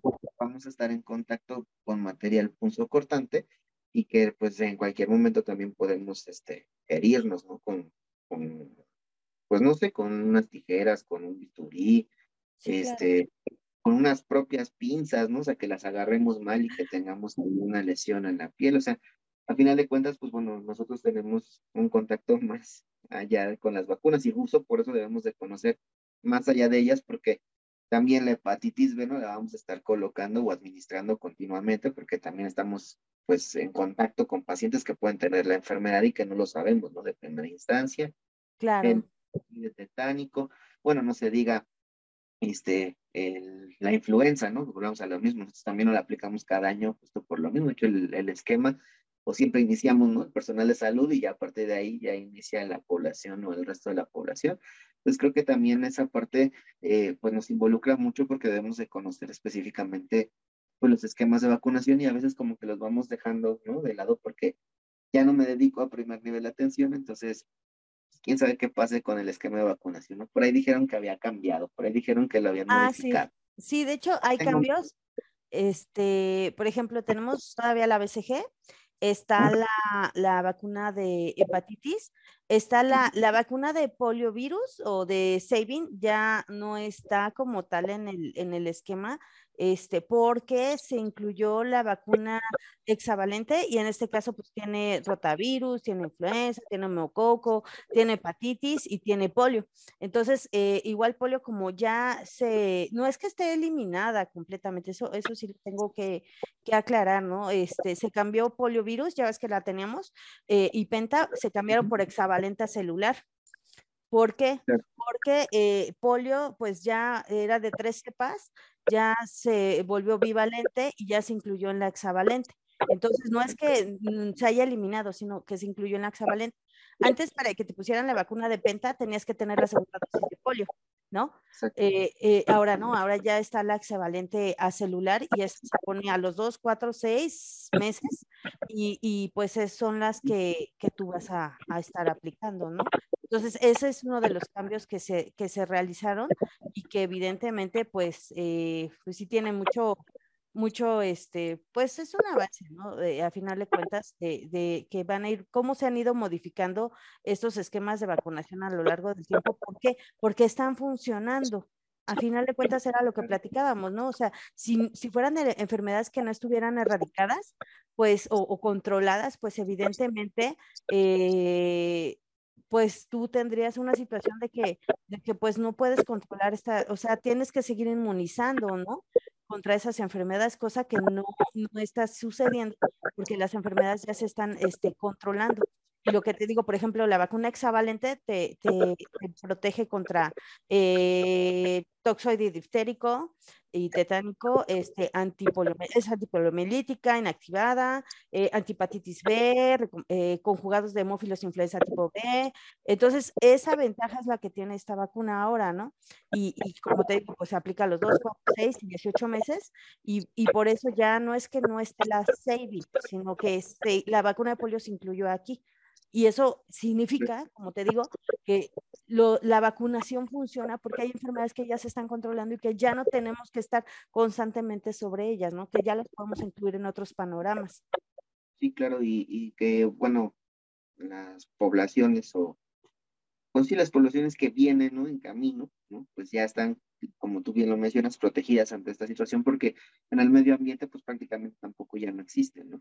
Y entonces, ya nada más con una vacuna que, te va a proteger de las dos cepas que aún existen, pues bueno, ahí la vamos a llevar y, la idea de esto pues, es que en algún momento ya no sean dos cepas, ¿no? Sino que ya nada más sea una, o incluso que ya, ya, no sea ninguna, ¿no? O sea, la idea de, de que te protejan con, con las vacunas, pues es esta. O sea, a final de cuentas, tú no sabes en qué momento vas a poder contraer alguna de estas enfermedades, ¿no? Igual cuando comenzaba el COVID empezamos con un brote de sarampión enorme, o sea, COVID en los, en los viejitos y sarampión un buen en los niños, ¿no? Yo me acuerdo de muchos casos que sonaban mucho en el Instituto Nacional de Pediatría, ¿no? Que estaban llegando los niños continuamente con sarampión, cosa que se supone también ya lo teníamos erradicado, ¿no? O en vías de erradicación.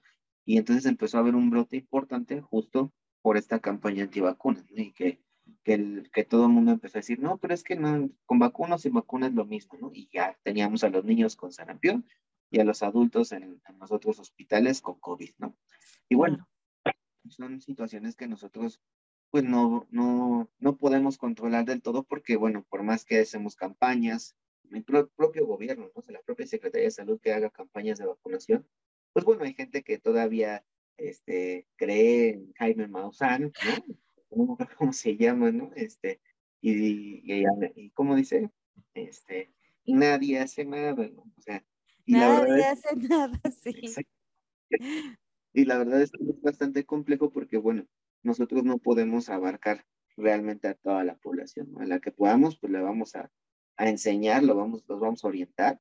Y bueno, también ya dependerá mucho de esas personas que es lo que crean, qué es lo que, lo que quieran este, creer, ¿no? O sea, si se informan un poco más o si siguen creyendo en Jaime Maussan y, y sus este, como dice, sus teorías de la conspiración, ¿no? Entonces sí, está bastante complejo, ¿no? Y bueno, y luego también personas que tienen muchos seguidores, ¿no?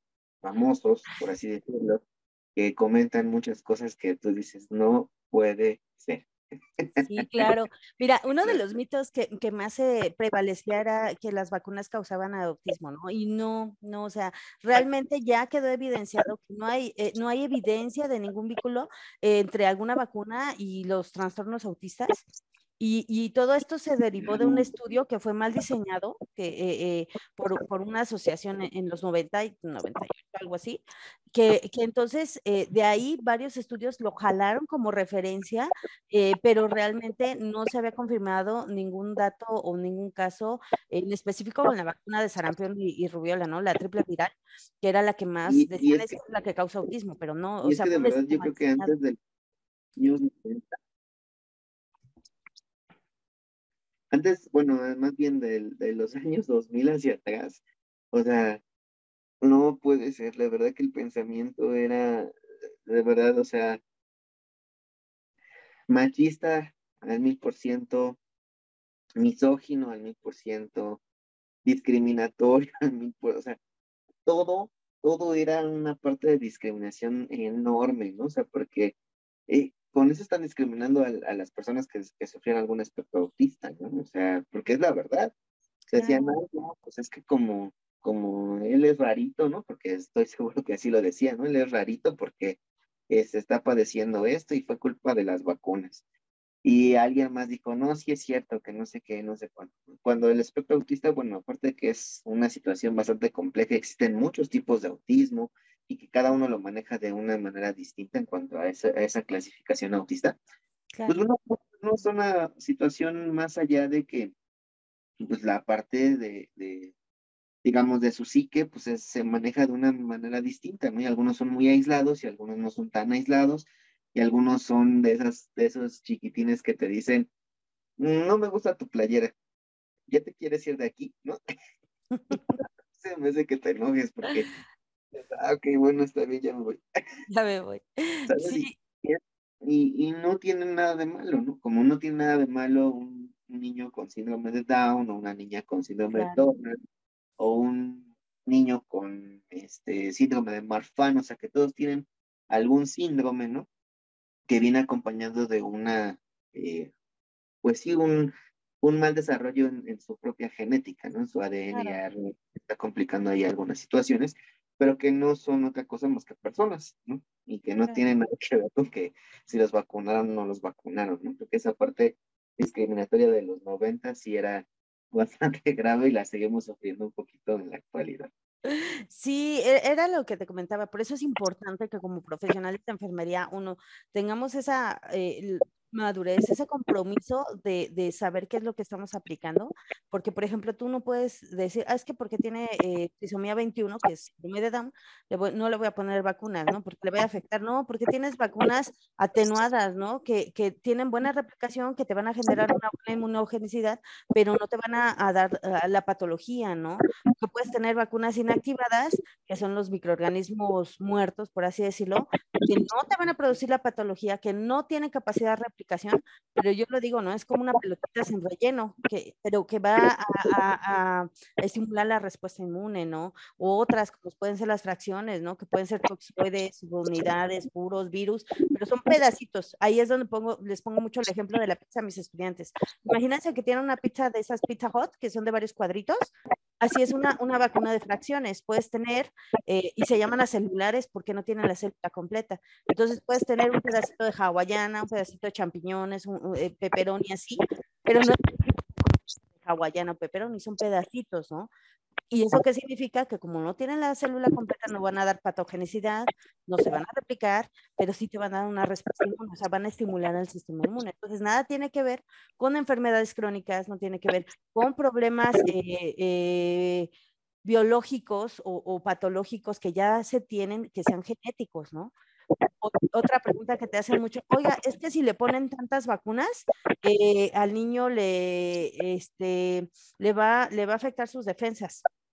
Y otra, eso no es, es cierto, es incorrecto, porque eh, pues cuando los niños están expuestos a diferentes sustancias, esto eh, pues obviamente te, te, activa la respuesta inmune todo el tiempo, ¿no?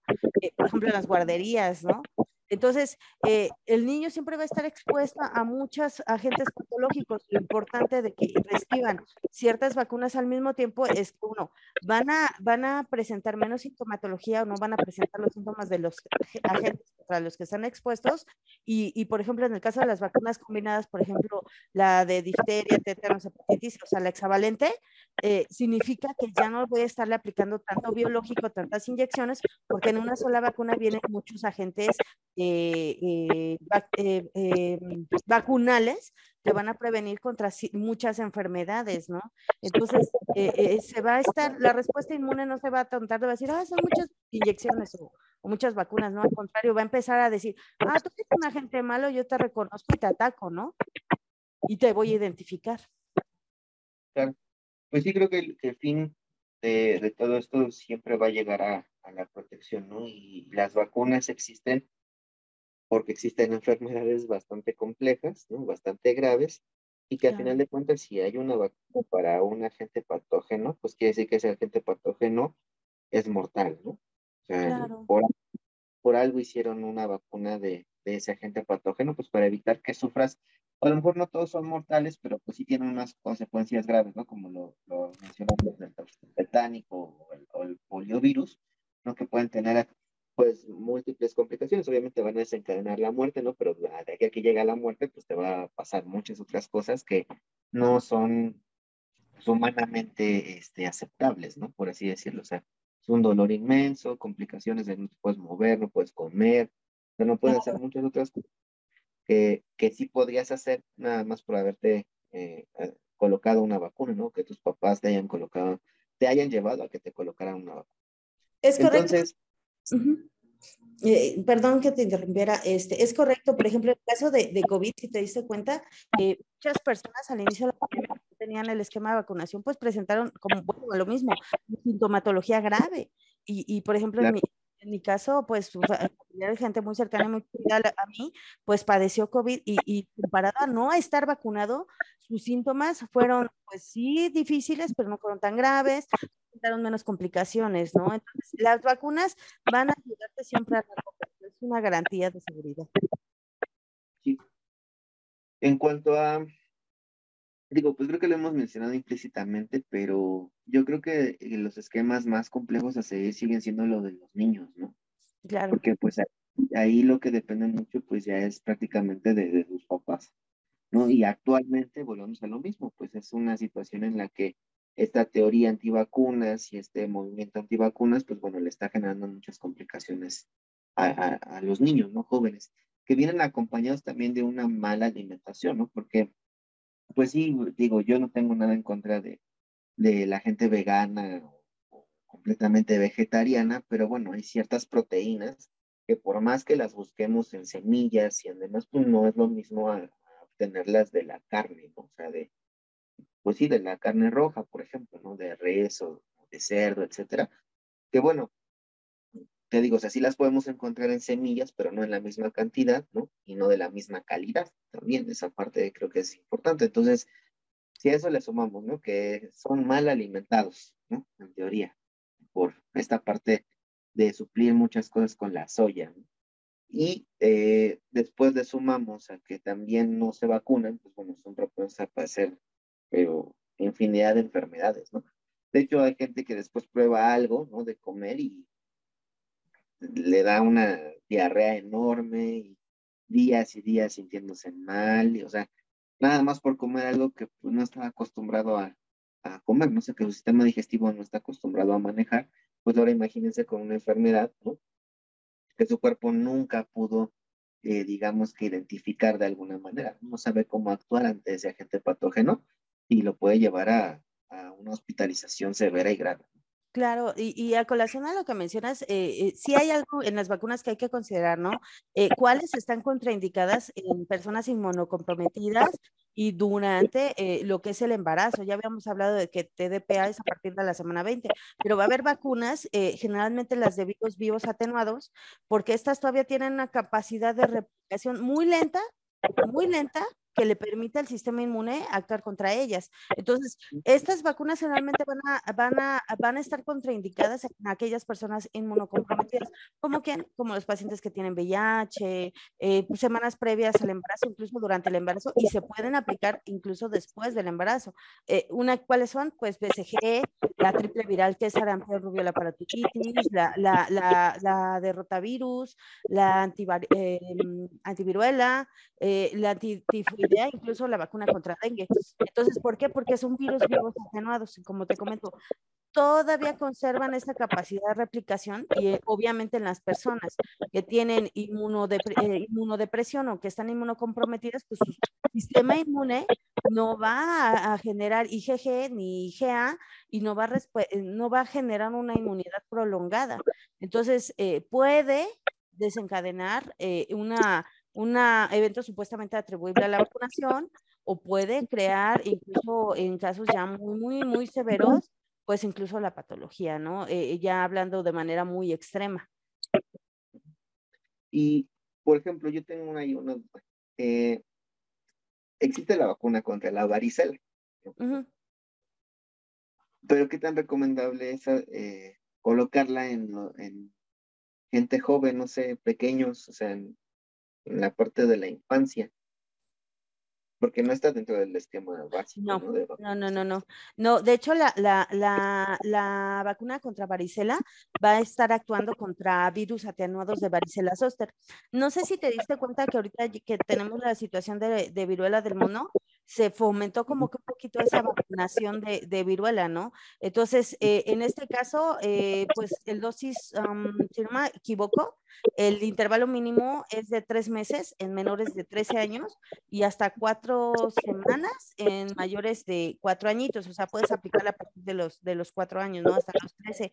Eh, los puedes aplicar cuando tienes eh, un menor y hay un brote de, de, varicela en el hospital, cuando tú eres personal de salud, por ejemplo, en un área de infectología y, por ejemplo, en el caso ahorita de, de, viruela del mono, eh, si somos personal susceptible o, o en, en familiares incluso pacientes inmunodeprimidos ¿no? O, inmunodeprimidos en, situaciones especiales. Entonces, esta vacuna se aplica solamente eh, porque, porque, como te menciono, son virus vivos atenuados de varicela zoster y pues en este caso, pues sí podemos tener una, se recomienda, como te digo, en menores de, de, de cuatro años, eh, en el embarazo, eh, bueno, en mujeres no deben embarazarse después de tres meses después de aplicarse la vacuna, ¿no? Eh, ¿Por qué? Porque pues puede causar trombocitopenia o si tienes... Sí, puede ser teratógena. Teratógena, ajá, sí es correcto. otra, si tú tuviste eh, hemotransfusiones en los últimos meses o no te debes vacunar de, eh, de 3 a 11 meses posterior a eso sí, porque acuérdate que en la transfusión pues va, puedes presentar incluso un síntoma reaccional a, a la hemotransfusión hasta un mes después. Entonces, después, sí. Ajá, si tú tienes linfo, linfo ay, este, se me fue linfocitos bajos, la palabra. Ay, perdónenme leucopenia, no linfocitopenia, no. Bueno, bueno, si tú tienes los linfocitos bajos y, obviamente estás inmunocomprometido, pues no te lo puedes aplicar, ¿no? Y otra, si tú tienes reacción a la neumicina, o sea, si tú eres alérgico a la neumicina, pues tampoco te la puedes aplicar porque un adyuvante y, a qué voy eh, en este caso, que es un adyuvante, ¿no? Pues eh, existen en las vacunas diversos elementos que van a ayudar a, conservarla, ¿no? Que pueden ser, el antígeno vacunal, pues es, es, lo que me va a generar la respuesta inmune. Mi excipiente va a ser aquello que me va a ayudar a que tenga esa forma farmacéutica, ¿no? Pues ya puede ser, o algún fármaco, ¿no? Eh, o que lo conserve. podemos tener conservadores como fenol, que van a prevenir que salten los componentes y los ayudantes, que estas van a ser sustancias que, que nos van a ayudar a acelerar o a prolongar o aumentar la respuesta inmune. Y en el caso de esta vacuna, pues casualmente tiene neumicina. Algunos, algunas vacunas pueden tener este, este agente, como es la neumicina. Entonces, este, no es que sea malo, no es que, que, que sea algo, ah, no, me voy a morir porque tiene neumicina, no, pero si tú eres alérgico a, a la neumicina, pues lo ideal es no aplicártela. Sí, me, acordé porque, este, bueno, en mis eh, cortos y largos 26 años, pues yo no he tenido un episodio de varicela. Este, bueno, según yo, ¿verdad? Porque es que también la presentación de la varicela pues puede ser bastante sencilla, ¿no? Donde se te, se te hagan este, eh, las lesiones, pero pues, ¿no? Sin mayor complicación, o a donde tengas ahí unas habitaciones, ¿no? Hay unas conejeras, le llaman, sean muy grandes, o puede incluso que no tengas nada, ¿no? O sea, que no te parezca nada.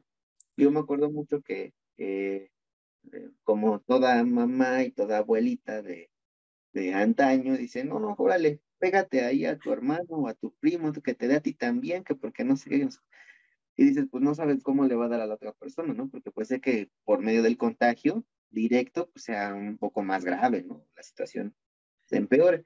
Pero bueno, a mí siempre me ponían ahí al lado de todos porque nunca me, nunca me dio, ¿no? O sea, yo nunca tuve una ronchita, nada, nunca, nunca. Y este, y entonces, pues bueno, cuando íbamos a, Ah, me acuerdo que era una práctica en un pediátrico, no me acuerdo en cuál era. No, me dijeron, ¿ya te dio varicela? No, entonces te tienes que ir a vacunar. Ya ahí la ando buscando, ya la encontré ahí en, el Hospital Central Norte de Pemex. Este, y ya me, me la administraron la primera dosis y a las cuatro semanas la, la, segunda dosis. Este, pero de verdad ha sido, o sea, ninguna vacuna me ha hecho una reacción como esta. Ninguna, ¿eh? de verdad, o sea, yo se los puedo decir, el COVID, la de COVID no me hizo nada. O sea, ni el brazo me dolió, en ninguna de las tres. Pero de verdad, la de la, la de la varicela, no, hombre. O sea, yo no podía ni hablar, ¿no?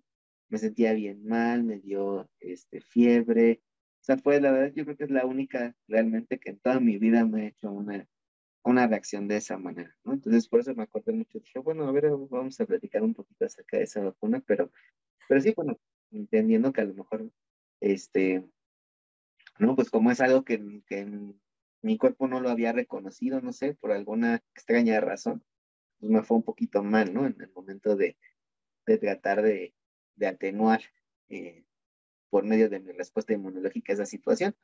Además de que, bueno, entendiendo que cuando te vacunan, no es que la vacuna te cause la, misma enfermedad o te cause algo parecido, ¿no?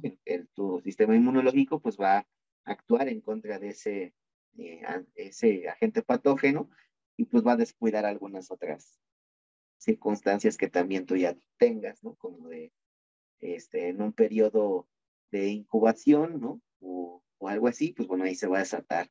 Por eso te da que la gripe, etcétera, ¿no? Pero no te da influenza, o sea, te da una gripe común por un virus incitial respiratorio que te tomas dos días caldito de pollo y te hidratas bien y se te quita y no pasa nada.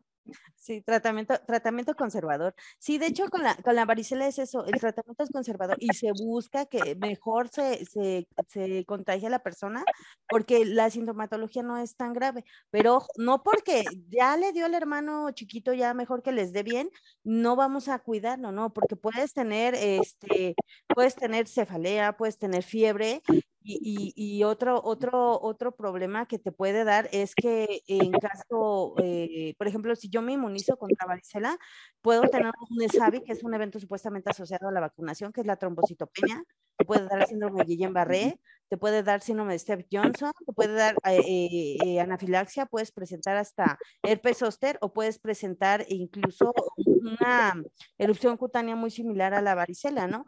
Y, y esta hasta te puede aparecer en un periodo hasta de 42 días, o sea, no te puedes confiar, porque sea así varicela, pero sí hay que cuidarnos eh, y hay que darle un manejo conservador. Eh, y actualmente en nuestro país, eh, los casos de viruela de símica, y, voy a hablar un poquito de ella, de hecho estaba haciendo un TikTok sobre eso, porque ahorita estoy en práctica en, un hospital de aquí de la Ciudad de México, iba a decir el nombre, pero no, y hay casos de, de hay dos casos de, de pacientes de, de viruela símica, y, y, les están dando tratamiento conservador porque no se han visto tan afectados, pero pienso yo que tiene que ver mucho el sistema de vacunación que manejamos en nuestro país, es uno de los más completos a nivel Latinoamérica.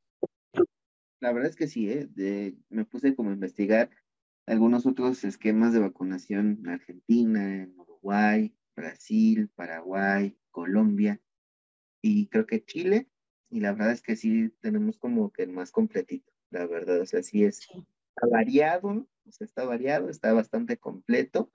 Y creo que, bueno, pues esa parte también la tendríamos que valorar, ¿no? Para, para pues, que vean que nos están protegiendo contra situaciones que, bueno, las necesitamos. Obviamente, enfermedades que en México son, este, como principales, ¿no? O sea, no nos van a vacunar contra algunas otras enfermedades, por ejemplo, contra la fiebre amarilla, porque pues aquí no es, somos un lugar como que tengamos una incidencia de la fiebre amarilla. Claro. Entonces, pues bueno, esa parte, pues nada más para que, que hagan, que hagan conciencia, ¿no? Y bueno, en, el caso de, de que sus esquemas no estén completos, ¿qué, ¿qué tienen que hacer ahí las personas? Ah, bueno, en el caso de que tú tengas un esquema que no está completo, eh, existen o se dan los casos de esquemas acelerados. En este caso, eh, estos esquemas se pueden aplicar, como te decía, hasta dos o tres días, o puedes ir a, digamos, si tiene cinco años, 29 días, 11 meses, y es importante que acudan a los centros de salud porque se hace un reajuste de eh, este esquema de vacunación en, las, en los niños para que precisamente no pierdan su, su aplicabilidad de dosis. Perdón, es que acaba de llegar este, para que no pierdas dosis. Entonces se puede hacer lo que son los esquemas acelerados, pero estos ya son en casos muy emergentes. Y se da la continuación de las dosis. Eh, todos los niños menores de 5 años eh, pueden tener eh, su aplicación de, biológicos hasta los 5 años, 29 meses, 11 días. Perdón, que me están distrayendo aquí. Este, pero pues sí, siempre, lo ideal es siempre lograr la vacunación y no es un impedimento la, la mm, el retardo de dosis, como te decía, o sea, puedes tener hasta cuatro semanas este, para que se aplique la, el biológico dentro del, tiempo o periodo eh, de aplicabilidad.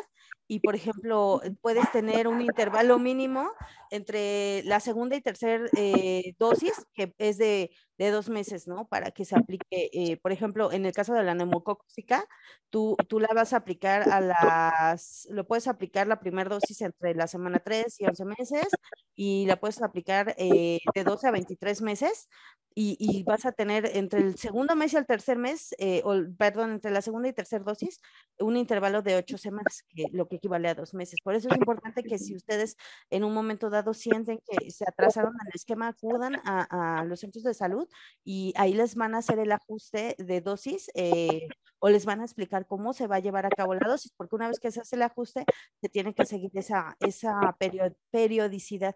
Ajá este, de dosis, ¿no? Por ejemplo, como te cuento un ejemplo, la, la conjugada, que es de 2, 4 y 12 meses, pero digamos que tú tuviste, eh, eh, ¿qué te gusta? Eh, una situación, entonces se actualiza el esquema de acuerdo con la edad de inicio de vacunación. En este caso, por ejemplo, tu primer dosis estaría entre los 3 y 12 meses, la segunda dosis se puede aplicar a las 4 semanas si, si el bebecito es menor de 12 meses, o se puede aplicar a las 8 semanas, que son dos meses, si, el, si la persona eh, ya tiene 12 meses o más, ¿no? Y pues ya la tercera dosis, pues ya no se aplicaría eh, antes del año de edad, ¿no? O sea, e, e, se hacen esos ajustes de ya sea de cuatro semanas a ocho semanas. entre, entre la primera y segunda dosis, y es lo que se, se llega a hacer cuando hay una situación de, que se desfasaron las dosis vacunales. lo que, llamábamos esquemas acelerados. Sí, y bueno, creo que esa, o esto que acabas de decir, pues es como una clara invitación a que las personas que, bueno, estén escuchando esto y tengan como esa parte de desfaz o que ya se esté acercando como esas fechas, pues bueno, tengan la, el conocimiento, ¿no? De que todavía pueden ir ¿no? Obviamente les van a ajustar sus fechas, ¿no? Y va a ser un esquema acelerado o un poquito acelerado, pero bueno, tienen la oportunidad de, de seguir haciendo, ¿no? Y bueno, pues esta parte que, que mencionas creo que es bien importante para que la población en general lo conozca y de recomendación pues también a todos nuestros colegas que son enfermeros, ¿no? Y que tienen hijitos, pues que estén al pendiente, ¿no? De esa parte de las vacunas, porque justo pues bueno, lo hacemos para protegernos entre nosotros y proteger también pues a nuestra familia, ¿no? En este caso, pues, sobre todo nosotros estamos en contacto pues con, patógenos y dentro de esos patógenos pues podríamos estar en contacto con algunos de estos que, que se previenen por vacunas, ¿no? Sí, Entonces, pues, muchas gracias, maestra Fabi, que nos explicaste muy bien esta parte de, de, de las vacunas, de, de qué y cómo hacer y, y cómo funcionan y todo para que, bueno, pues a quien le interese más también esta parte de la salud pública, pues ya que esta parte de las vacunas es fundamental, ¿no? O sea, es una parte también fundamental de, de la salud pública, más allá de todo lo que, lo que realizan en cuanto a la parte epidemiológica, etcétera, etcétera, que bueno, va, va a funcionar. Bueno, me, gustaría cerrar, si me permites, con tu audiencia, Baruch. Eh, pues primero agradecer la invitación. Eh, creo que fue una plática muy, muy, muy enriquecedora.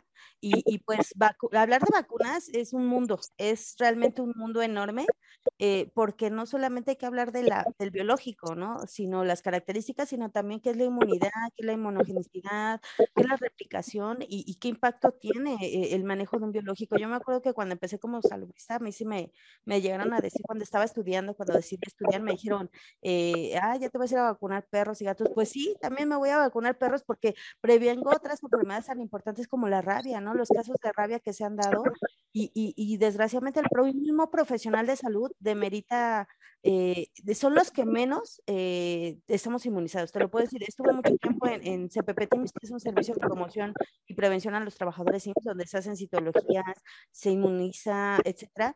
Y los que menos se querían vacunar eran los médicos a veces de tétanos, les daba miedo.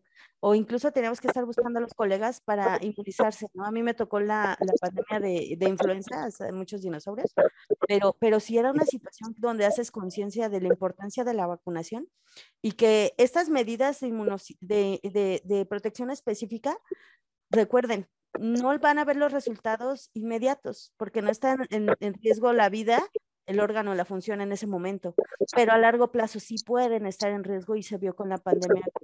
Y reitero, las vacunas salvan vidas, realmente salvan vidas, pero no en este momento, sino te permiten tener una sobrevida a largo plazo de calidad ante todos los agentes que puedas encontrar en el medio ambiente. Entonces, yo les invito, acudan a sus centros de salud, a sus unidades, a, vigilancia epidemiológica en sus unidades. Si no se han inmunizado, actualicen sus esquemas de vacunación, vacúnense para que si llegan a estar en contacto con un agente patógeno, TB, etcétera, pues no tengan una sintomatología, reduzcan la enfermedad o en caso COVID, ahora ya tenemos la, la cepa esta, eh, eh, no recuerdo el nombre, pero no es el correcto, este, Cerbero, ese es el nombre que le dieron, pero eh, pues esta variante no nos genere más riesgos a nuestra salud, más porque nosotros estamos en estos centros. Entonces, te agradezco mucho. no, pues a usted y, y antes de que terminemos como tal el capítulo, pues hace, a partir de hace algunos capítulos, se agregaron algunas secciones al podcast y pues bueno, la siguiente sección es la noticia de la semana, ¿no? Donde, bueno, la Organización Panamericana de la Salud llega a los 2 millones de usuarios en su campus virtual de salud pública, en la cual se ofrecen más de 300 cursos sobre diversas temáticas de salud.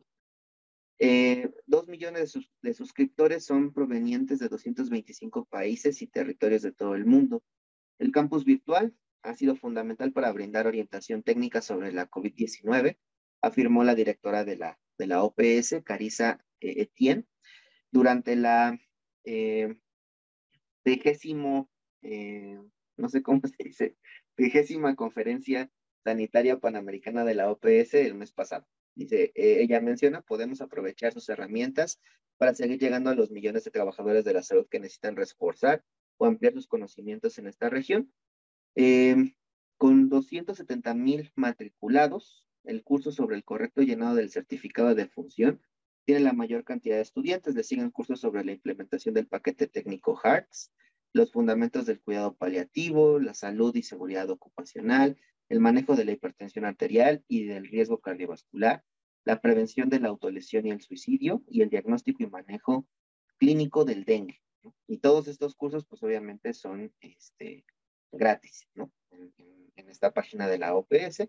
La plataforma emite de manera automatizada certificados de aprobación para quienes hayan completado las evaluaciones correspondientes a cada curso y los participantes del campus también pueden acceder de forma libre a los materiales educativos de estos cursos finalizados como guías, presentaciones, videos y bibliografía utilizada que vos obviamente van a enriquecer a nosotros como, como profesionales de enfermería en, diversos, eh, en diversas temáticas, en diversos cursos.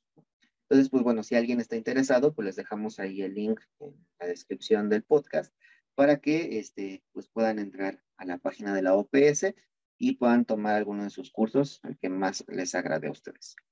Y la segunda sección que se agregó es eh, una recomendación, es una recomendación a la semana, a veces son, es una, a veces es dos. En este caso, pues bueno, va a ser la película que se llama Florence Nightingale. A, Florence le interpreta la actriz Laura Fraser y este, esta es, eh, perdón, esta película está basada en la historia de Florence Nightingale, una mujer increíble, compasiva y en parte con un espíritu rebelde por el cual desafía a sus padres a renunciar a la vida de una dama de alta sociedad inglesa. Renunció a lo que eh, en ese tiempo se destinaba para todas las mujeres de su época, de su posición social, encontrar a un hombre con quien casarse y tener hijos. Ella estaba en contra de todos estos estereotipos desde los años 1800 y mucho. y entonces ella renunció como a todos esos privilegios que tenía eh, por su clase social y prefirió dedicar su vida a cuidar y ayudar a enfermos. Es ahí donde ella se dio a conocer, pues destacó su labor de Crimea con la gran dedicación de Florence y las enfermeras que habían sido entrenadas personalmente por ella pues mejoraron en este caso las condiciones hospitalarias y sanitarias, ¿no? Y ayudaron a prevenir infecciones, eh, a curar heridas, ¿no? Que en ese momento, pues eran, o antes de ella, eran letales o mortales, ¿no? Y que a partir de que ella implementó ciertas, eh, ciertos cuidados específicos, pues bueno, esta mortalidad disminuyó. Y eh, a partir de ahí, Florence Nightingale puso en marcha reformas drásticas de higiene en los centros hospitalarios y pues las tasas de mortalidad bajaron con rapidez. Entonces, la recomendación de la semana también es esta película que se llama Florence Nightingale. También les dejamos el link en la descripción para que la puedan ver. Y pues bueno, ahora sí, hasta aquí el episodio del día de hoy. Sigan con nosotros en las plataformas de podcast más escuchadas. Spotify, Google Podcast, Apple Podcast, Web Browser, Amazon Music y Radio. Todas estas en audio y pues obviamente en audio y video en YouTube. Y este, si ustedes quieren que hablemos de algún tema en específico, pueden mandarnos mensajes a nuestras redes sociales, en Instagram, Facebook, TikTok y Twitter, como lo a de ser enfermero y lo más pronto posible tocamos ese tema o aclaramos su duda o sacamos unos flyers o un TikTok, no sé, algo que sea eh, eh, viable para todos ustedes para que eh, se les pueda resolver su duda. Y este, pues también vayan a seguir a la maestra Fabi en sus redes sociales. Digo, ya tiene muchos más seguidores que yo, pero bueno, quienes no la sigan, pues vayan a seguirla. Y este, el siguiente episodio, nuestro episodio número 52, estaremos hablando acerca de los accesos vasculares. Espero que se encuentren bien. Esto ha sido Palabra de Nightingale. Gracias y hasta la próxima. Bye, Bye, gracias.